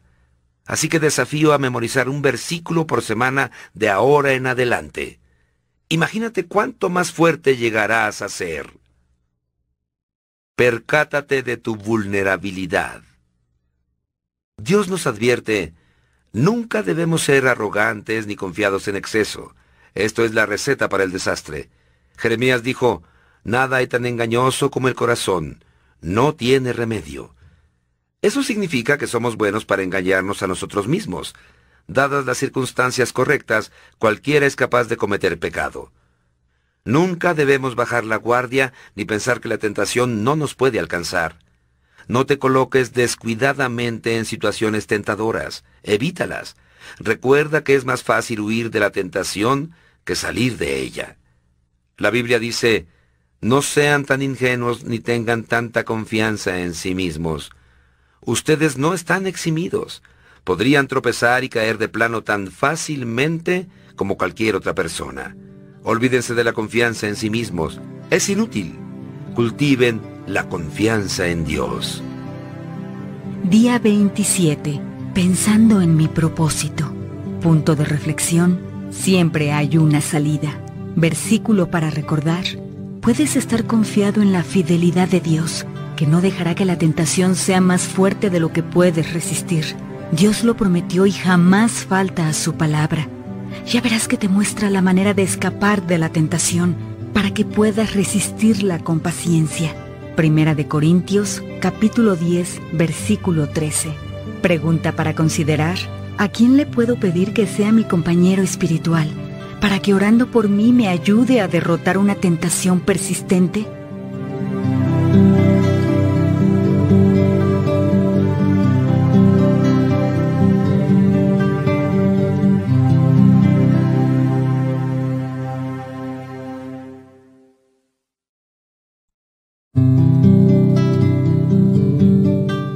Día 28. Requiere tiempo. Todo tiene su momento oportuno. Hay un tiempo para todo lo que se hace bajo el cielo. Eclesiastés capítulo 3, versículo 1. Estoy convencido de esto. El que comenzó tan buena obra en ustedes la irá perfeccionando hasta el día de Cristo Jesús. Filipenses capítulo 1, versículo 6. No hay atajos en el camino hacia la madurez. Convertirnos en adultos requiere años y toda una estación para que el fruto crezca y madure. Eso también es cierto con respecto al fruto del Espíritu.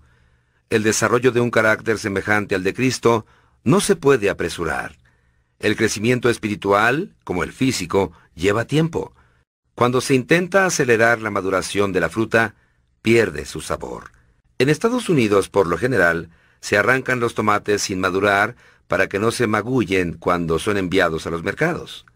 Después, antes de ser vendidos, estando aún verdes, son rociados con CO2 para que queden rojos al instante. Los tomates rociados con gas son comestibles, pero su sabor no tiene punto de comparación con el de un tomate al que se le permitió madurar a su tiempo. Mientras nosotros nos preocupamos por qué tan rápido crecemos, Dios se interesa por qué tan fuertes crecemos. Dios ve nuestras vidas desde y para la eternidad. Por eso nunca tiene prisa. Lane Adams, en cierta oportunidad, comparó el proceso del crecimiento espiritual con la estrategia que los aliados usaron en la Segunda Guerra Mundial para liberar a las islas del Pacífico Sur. Primero hacían el trabajo de ablande de una isla debilitando la resistencia mediante el bombardeo de las fortalezas enemigas con bombas lanzadas desde naves que estaban en la costa. Después, un pequeño grupo de soldados especializados invadía la isla y establecía una cabeza de playa, una pequeña zona de la isla bajo su control. En cuanto la cabeza de playa quedaba asegurada, empezaban el largo proceso de invadir el resto de la isla, una parte del territorio a la vez. Finalmente, toda la isla quedaba bajo su control, aunque no sin antes librar algunas batallas costosas. Adams trazó este paralelo. Antes que Cristo invada nuestra vida en la conversión, a veces tiene que ablandarnos, permitiendo que tengamos algunos problemas que no podemos resolver. Aunque algunos le entregan sus vidas a Cristo la primera vez que llama a la puerta, la mayoría nos resistimos y estamos a la defensiva. Nuestra experiencia previa a la conversión es una en la que Jesús nos dice, He aquí, yo estoy a la puerta y bombardeo. En cuanto aceptamos a Cristo, Dios consigue una cabeza de playa y así conquista una parte de nuestra vida. Podemos pensar que le hemos rendido toda nuestra vida a Él, pero lo cierto es que hay mucho en nuestra vida de lo cual ni siquiera somos conscientes. Solamente podemos entregarle a Dios tanto de ella como entendamos en ese momento. Y eso está bien. Cuando le entregamos una parte a Cristo, Él empieza su campaña para tomar más y más territorio hasta que toda nuestra vida es completamente suya. Habrá luchas y batallas, pero el resultado final nunca se pone en duda. Dios ha prometido que el que comenzó tan buena obra en ustedes la irá perfeccionando hasta el día de Cristo Jesús. El discipulado es el proceso de conformarse a Cristo. La Biblia dice, llegamos a la madurez verdadera, esa medida de desarrollo que se define como la plenitud de Cristo. La semejanza a Cristo es nuestro destino final, pero el viaje durará toda la vida. Hasta ahora hemos visto que este viaje involucra creer mediante la adoración, pertenecer en la comunión y llegar a ser mediante el discipulado. Dios quiere que llegues a ser un poco más como Él cada día. Ustedes han empezado a vivir la vida nueva en la cual están siendo renovados y están llegando a ser como el que los hizo. Hoy estamos obsesionados con la velocidad, pero Dios está más interesado en la fortaleza y la estabilidad que en la rapidez. Queremos el arreglo rápido, el atajo, la solución inmediata un sermón, un seminario o una experiencia que resuelva todos los problemas al instante, elimine las tentaciones y nos libere de todos los dolores del crecimiento. Pero la verdadera madurez nunca es resultado de una sola experiencia. No importa cuán poderosa o conmovedora llegue a ser. El crecimiento es gradual. La Biblia dice, nuestras vidas gradualmente se vuelven más luminosas y hermosas mientras Dios entra en ellas y llegamos a ser como Él. ¿Por qué toma tanto tiempo? Aunque Dios podría transformarnos en un instante, decidió desarrollarnos lentamente. Jesús entrena a sus discípulos de forma pausada. Así como Dios les permitió a los israelitas tomar la tierra prometida poco a poco para que no se sintieran agobiados, prefiere trabajar en nuestras vidas avanzando paso a paso. ¿Por qué toma tanto tiempo cambiar y crecer? Hay varias razones. Somos de lento aprendizaje. A menudo tenemos que releer una lección 40 o 50 veces para captarla realmente. Los problemas siguen repitiéndose y pensamos, otra vez no, eso ya lo aprendí. Pero Dios sabe más. La historia de Israel ilustra cuán rápidamente olvidamos las lecciones que Dios nos enseña y cuán pronto regresamos a nuestros viejos modelos de conducta. Necesitamos repetidas exposiciones de la lección.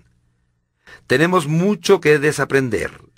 Muchas personas van a un psicólogo por un problema personal o relacional que desarrollaron durante años y le dicen, necesito que arregle esta situación. Tengo una hora. ¡Qué ilusos! Esperan una solución rápida para una dificultad histórica y profundamente arraigada. Dado que la mayoría de nuestros problemas y de todas nuestras malas costumbres no se desarrollaron de la noche a la mañana, es poco realista esperar que se marchen de inmediato. No hay ninguna píldora, oración o principio que deshaga al instante el daño provocado en el transcurso de muchos años. Requiere un arduo trabajo de eliminación y sustitución.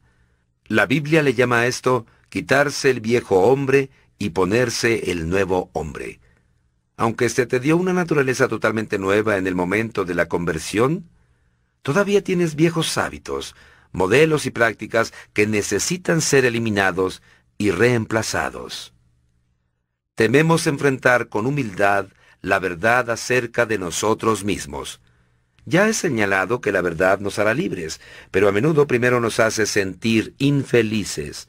El temor de lo que podríamos descubrir si enfrentáramos con sinceridad nuestros defectos de carácter nos mantiene presos en la negación. Solo en la medida que permitamos que Dios, con la luz de su verdad, ilumine nuestros defectos, fracasos y complejos, podremos empezar a trabajar en ellos. Por eso no podemos crecer sin una actitud humilde y una buena disposición para aprender. A menudo el crecimiento es doloroso y nos asusta. No hay crecimiento sin cambio, no hay cambio sin temor o pérdida, y no hay pérdida sin dolor. Todo cambio involucra alguna clase de pérdida. Debes desprenderte de las viejas costumbres para poder experimentar las nuevas. Tenemos miedo de estas pérdidas aun cuando nuestros viejos hábitos significaban nuestra propia derrota, porque como ocurre con un par de zapatos gastados, al menos son cómodos y familiares. A menudo las personas construyen su identidad alrededor de sus defectos. Suelen decir, es que así soy yo cuando... y así es como soy. La preocupación inconsciente es que si abandono mi hábito, mi herida o mi complejo, ¿quién seré? Este temor definitivamente puede frenar tu crecimiento. Desarrollar hábitos lleva tiempo. Recuerda que tu carácter es la suma de todos tus hábitos. No puedes decir que eres amable a menos que por costumbre lo seas, y muestres tu gentileza aún sin pensarlo. No puedes decir que eres íntegro a menos que tengas por hábito ser siempre sincero. Un marido que es fiel a su esposa, la mayor parte del tiempo, no es fiel en absoluto. Sus hábitos definen su carácter. Hay solo una manera de desarrollar los hábitos de un carácter semejante al de Cristo, practicarlos. Y eso toma tiempo. No existen hábitos instantáneos.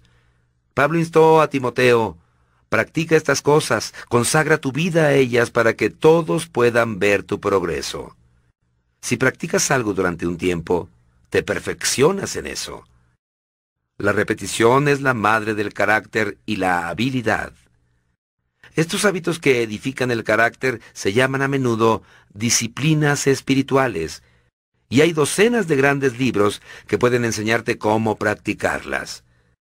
Sugiero que leas los mejores para tu crecimiento espiritual. No te apresures. Mientras creces hacia la madurez espiritual, hay varias maneras de cooperar con Dios en el proceso. Cree que Dios está trabajando en tu vida aun cuando no lo sientas. El crecimiento espiritual es a veces un trabajo tedioso, en el cual se avanza un pequeño paso a la vez. Espera un progreso gradual. La Biblia dice, todo sobre la tierra tiene su propio tiempo y su propia estación. En tu vida espiritual también hay estaciones. A veces experimentarás un crecimiento intenso por un tiempo corto, primavera, seguido de un periodo de estabilización y prueba, otoño e invierno. ¿Qué hay de esos problemas, hábitos y heridas que te gustaría que desaparecieran? Está muy bien orar por un milagro, pero no te decepciones si la respuesta llega mediante un cambio gradual. Con el tiempo, un flujo lento y firme de agua erosiona la piedra más dura y convierte las rocas gigantes en guijarros. Con el tiempo, un pequeño brote puede convertirse en un árbol gigante que supere los 100 metros de altura. Ten un cuaderno o diario para anotar las lecciones aprendidas.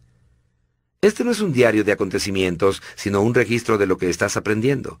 Apunta los descubrimientos y lecciones que Dios te enseña acerca de Él, de ti, la vida, las relaciones y todo lo demás. Anótalos para que puedas repasarlos y recordarlos y transmitírselos a la siguiente generación. La razón por la cual debemos volver a aprender las lecciones es porque las olvidamos. El repaso periódico de tu diario espiritual te puede evitar mucho sufrimiento y dolor innecesarios. La Biblia dice, es necesario que prestemos más atención a lo que hemos oído, no sea que perdamos el rumbo. Sé paciente con Dios y contigo mismo. Una de las frustraciones de la vida consiste en que el programa de Dios raramente es igual al nuestro. A menudo tenemos prisa, pero Dios no. Es posible que te sientas frustrado con el progreso aparentemente lento que estás experimentando. Recuerda que Dios nunca anda deprisa pero siempre llega a tiempo. Él usará toda tu vida preparándote para tu papel en la eternidad. La Biblia está llena de ejemplos de la manera en que Dios utiliza un largo proceso para desarrollar el carácter, sobre todo en los líderes. Tomó 80 años preparar a Moisés, incluyendo 40 en el desierto. Por 14.600 días Moisés siguió esperando y preguntándose, ¿ya es hora? Pero Dios seguía diciendo, todavía no. Contrariamente a los títulos de los libros populares, no hay pasos fáciles para alcanzar la madurez o secretos para la santidad instantánea. Cuando Dios quiere hacer crecer un roble gigante, tarda cien años, pero cuando quiere hacer un hongo, lo hace en una noche. Las almas grandes crecen y se forman atravesando luchas, tormentas y tiempos de sufrimiento. Ten paciencia con el proceso. Santiago aconsejó, no intenten salir de nada prematuramente, dejen que se haga el trabajo para que ustedes lleguen a ser maduros y bien desarrollados. No te desanimes. Cuando Habacuc se deprimió porque pensaba que Dios no estaba actuando con suficiente rapidez, Dios le dijo, las cosas que planeo no ocurrirán inmediatamente. Lentamente, con tranquilidad, pero con certeza, se acerca el tiempo en que la visión se cumplirá. Si te parece muy lento, no desesperes, porque estas cosas tendrán que ocurrir. Ten paciencia, no se retrasarán ni un solo día. Un retraso no significa una negación de parte de Dios. Recuerda cuánto has progresado, no únicamente cuánto te falta. No estás donde quieres, pero tampoco donde estabas. Hace años las personas usaban un botón muy popular con las siguientes letras. P-F-T-P-D-N-H-T-C-T. Es decir, por favor ten paciencia, Dios no ha terminado conmigo todavía. Dios no ha terminado contigo tampoco, así que sigue avanzando. Hasta el caracol subió a bordo del arca por su perseverancia. Día 28. Pensando en mi propósito. Punto de reflexión no hay atajos en el camino hacia la madurez. Versículo para recordar. Estoy convencido de esto. El que comenzó tan buena obra en ustedes, la irá perfeccionando hasta el día de Cristo Jesús. Filipenses capítulo 1, versículo 6. Pregunta para considerar. ¿En qué aspecto de mi crecimiento espiritual necesito ser más paciente y perseverante?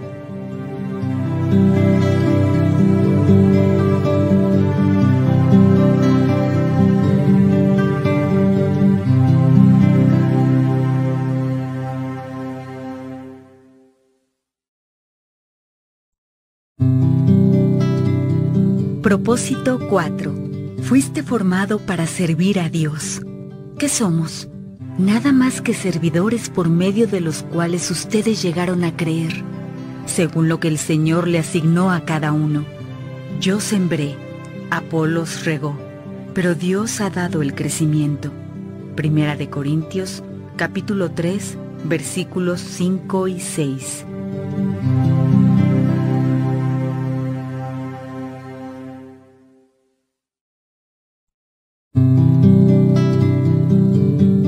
Día 29.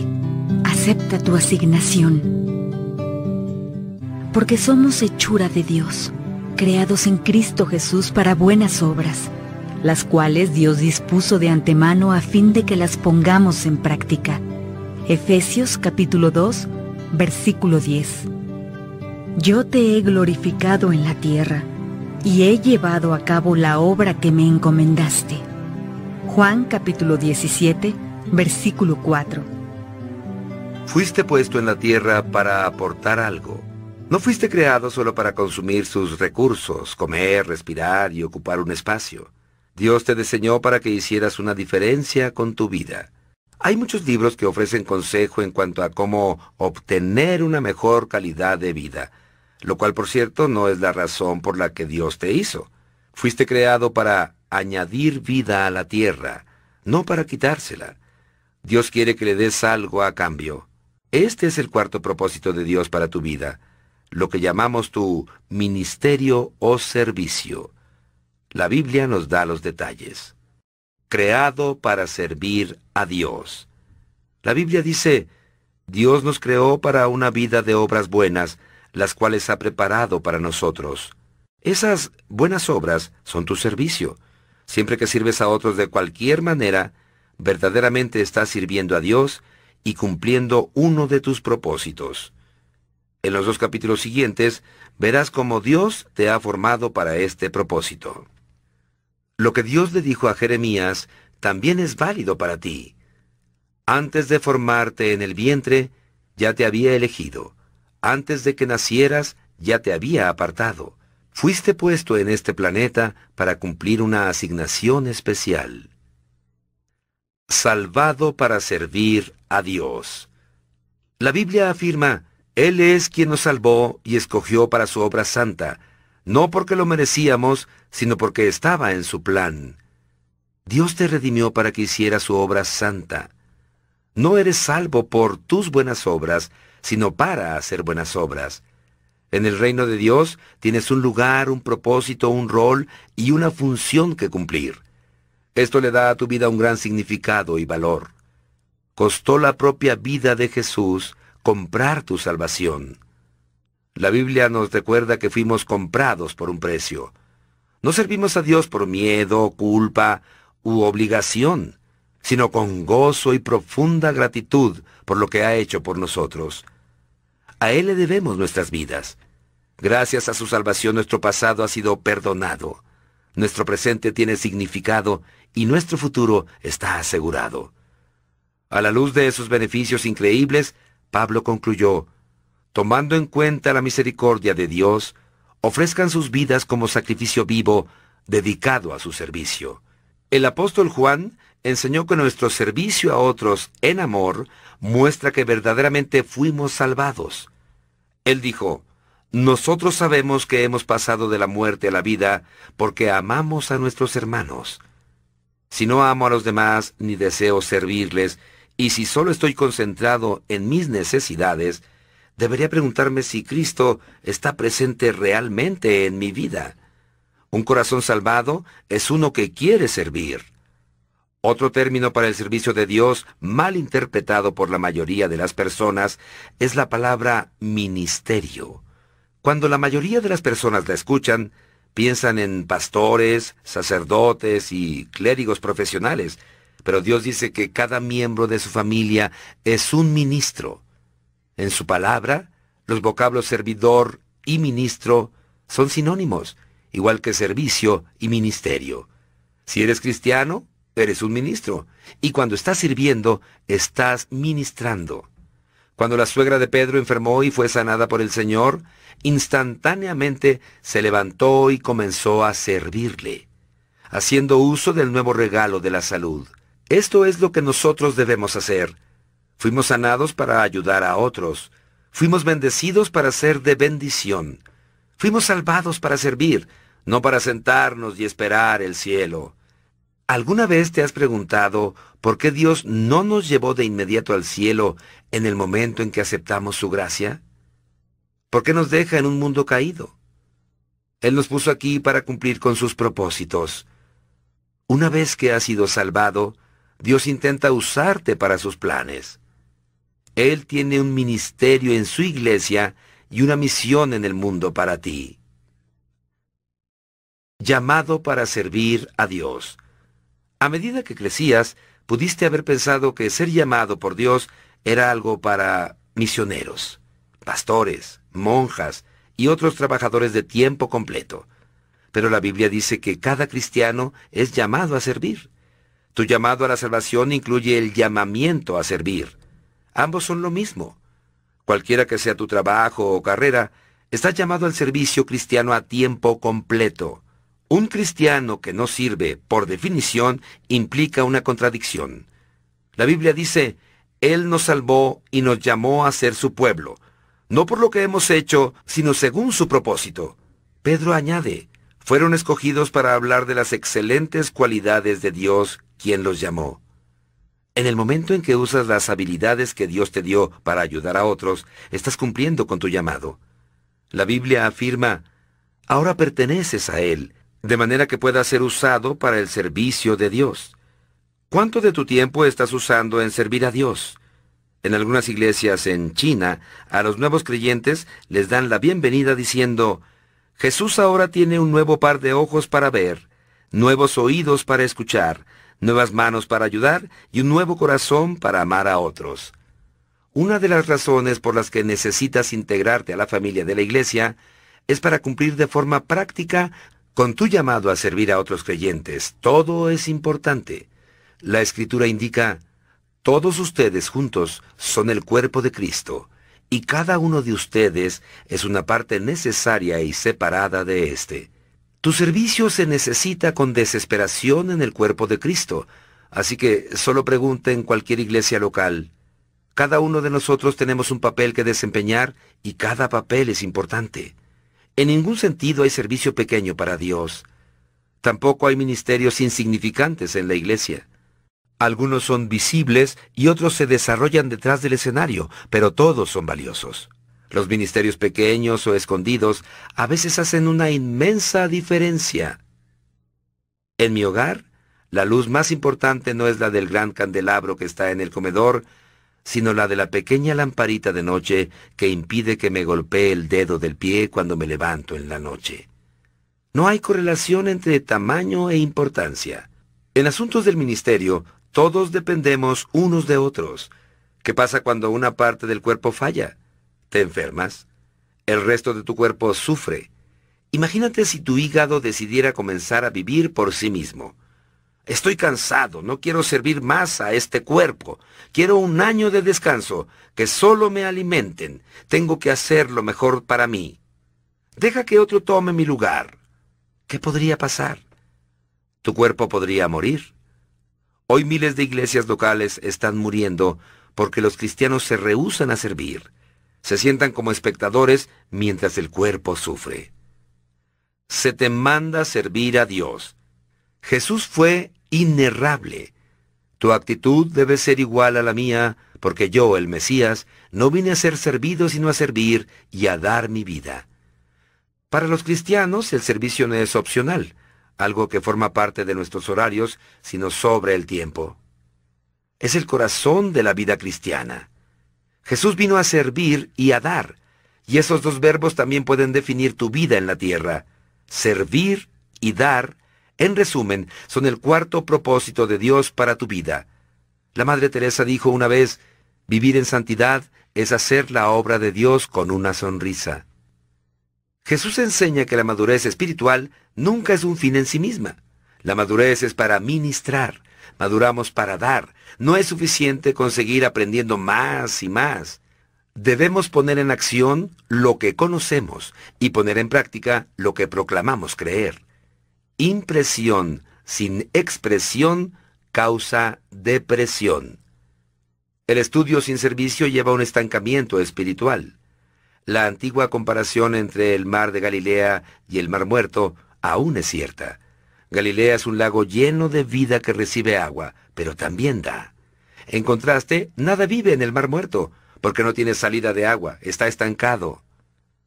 Lo último que muchos creyentes necesitan es otro estudio bíblico más. Ya saben más de lo que ponen en práctica. Lo que necesitan son experiencias sirviendo en las que puedan ejercitar sus músculos espirituales. El servicio es lo opuesto a nuestra inclinación natural. La mayoría del tiempo nos interesamos más en que nos sirvan que en servir. Decimos, estoy buscando una iglesia que supla mis necesidades y me sea de bendición. En vez de afirmar, busco un lugar para servir y ser de bendición. Esperamos que otros nos sirvan, no al contrario. Pero en cuanto maduramos en Cristo, el foco de nuestras vidas debe cambiar cada vez más para vivir sirviendo. El seguidor maduro de Jesús deja de preguntarse, ¿quién va a suplir mis necesidades? Y comienza a preguntar, ¿qué necesidades puedo satisfacer? ¿Te has hecho esa pregunta?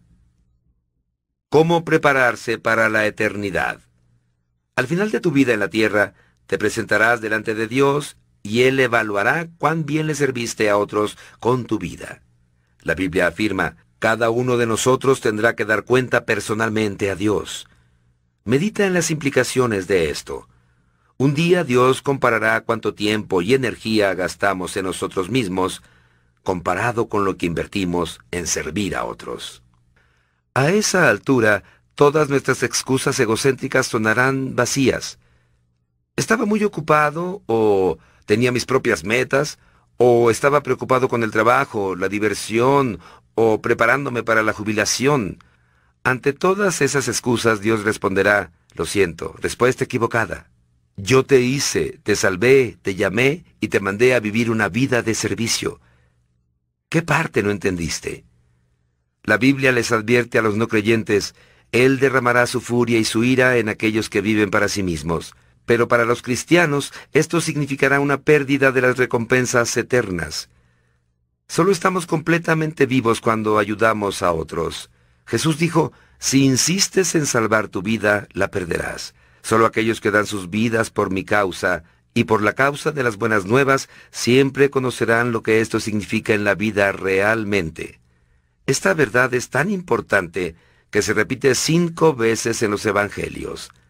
Si no estás sirviendo, solo estás existiendo, porque la vida se creó para ministrar. Dios quiere que aprendas a amar y servir a otros con abnegación. Servicio y significado.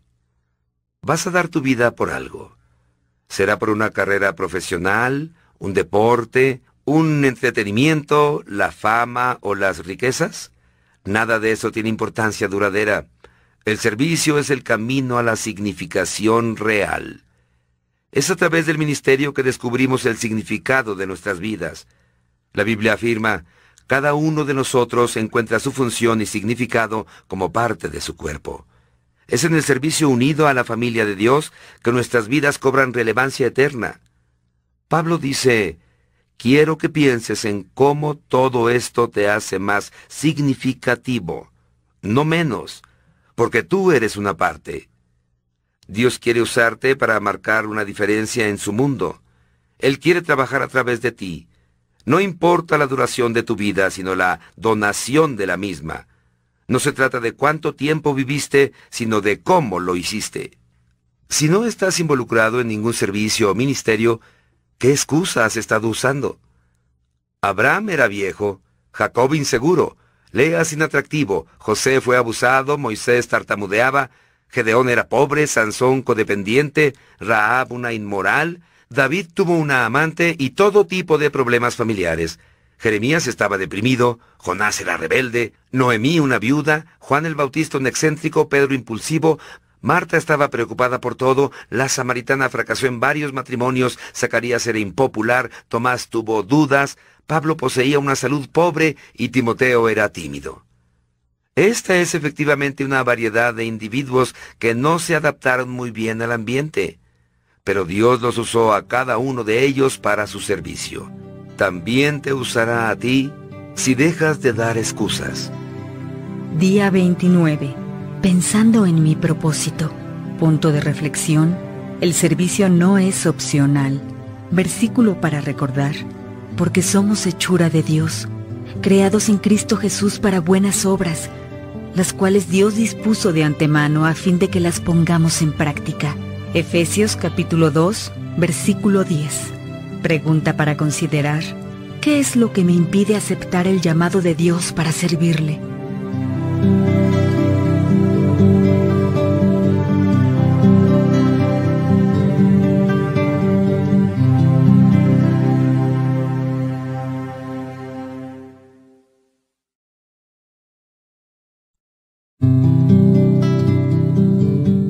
30. Formado para servir a Dios. Me hiciste con tus propias manos, tú me diste forma. Job, capítulo 10, versículo 8. El pueblo que yo me he formado contará mis alabanzas. Isaías capítulo 43, versículo 21. Fuiste formado para servir a Dios. Dios formó a cada criatura de este planeta con un área especial de habilidades. Algunos animales corren, otros saltan, otros nadan, otros se encuevan y otros vuelan. Cada uno tiene un papel particular a jugar basado en la manera en que fueron formados por Dios. Lo mismo pasa con los seres humanos. Cada uno de nosotros fue diseñado de manera única, formado para hacer ciertas cosas. Antes de diseñar un nuevo edificio, lo primero que se pregunta un arquitecto es, ¿cuál será su propósito? ¿Cómo será usado? La función intenta siempre determinar la forma del edificio. Antes de que Dios te hiciera, decidió qué rol quería que jugaras en la tierra. Él planeó con exactitud cómo quería que lo sirvieras y te formó para esa tarea. Eres de la manera que eres porque fuiste hecho para un ministerio específico. La Biblia dice, porque somos hechura de Dios, creados en Cristo Jesús para buenas obras. La palabra poema viene del vocablo griego que significa hechura, artesanía. Eres una obra de arte hecha a mano por Dios. No fuiste creado en una línea de producción, ni ensamblado, ni producido en cantidades industriales. Eres un diseño hecho a la medida, una pieza original. Dios deliberadamente te hizo y te formó para que le sirvieras de cierta manera que hace que tu ministerio sea único. Con sumo cuidado, mezcló un cóctel de ADN con el que te hizo. David alabó a Dios por ese increíble cuidado personal y lo detalla, Tú creaste las delicadas partes internas de mi cuerpo y me entretejiste en el vientre de mi madre. Gracias por hacerme tan maravillosamente complejo. Tu trabajo fino es maravilloso. Como Ethel Waters dice, Dios no hace chatarra. Dios no solo te formó antes de que nacieras, sino que planeó cada día de tu vida para apoyar su proceso a fin de formarte. David continúa diciendo, Cada día de mi vida estaba registrado en tu libro. Cada momento fue diseñado antes de que un solo día pasara. Eso quiere decir que nada de lo que sucede en tu vida es irrelevante. Dios usa todo eso para formarte de modo que ministres a otros y te forma para servirlo a Él. Dios no desperdicia nada.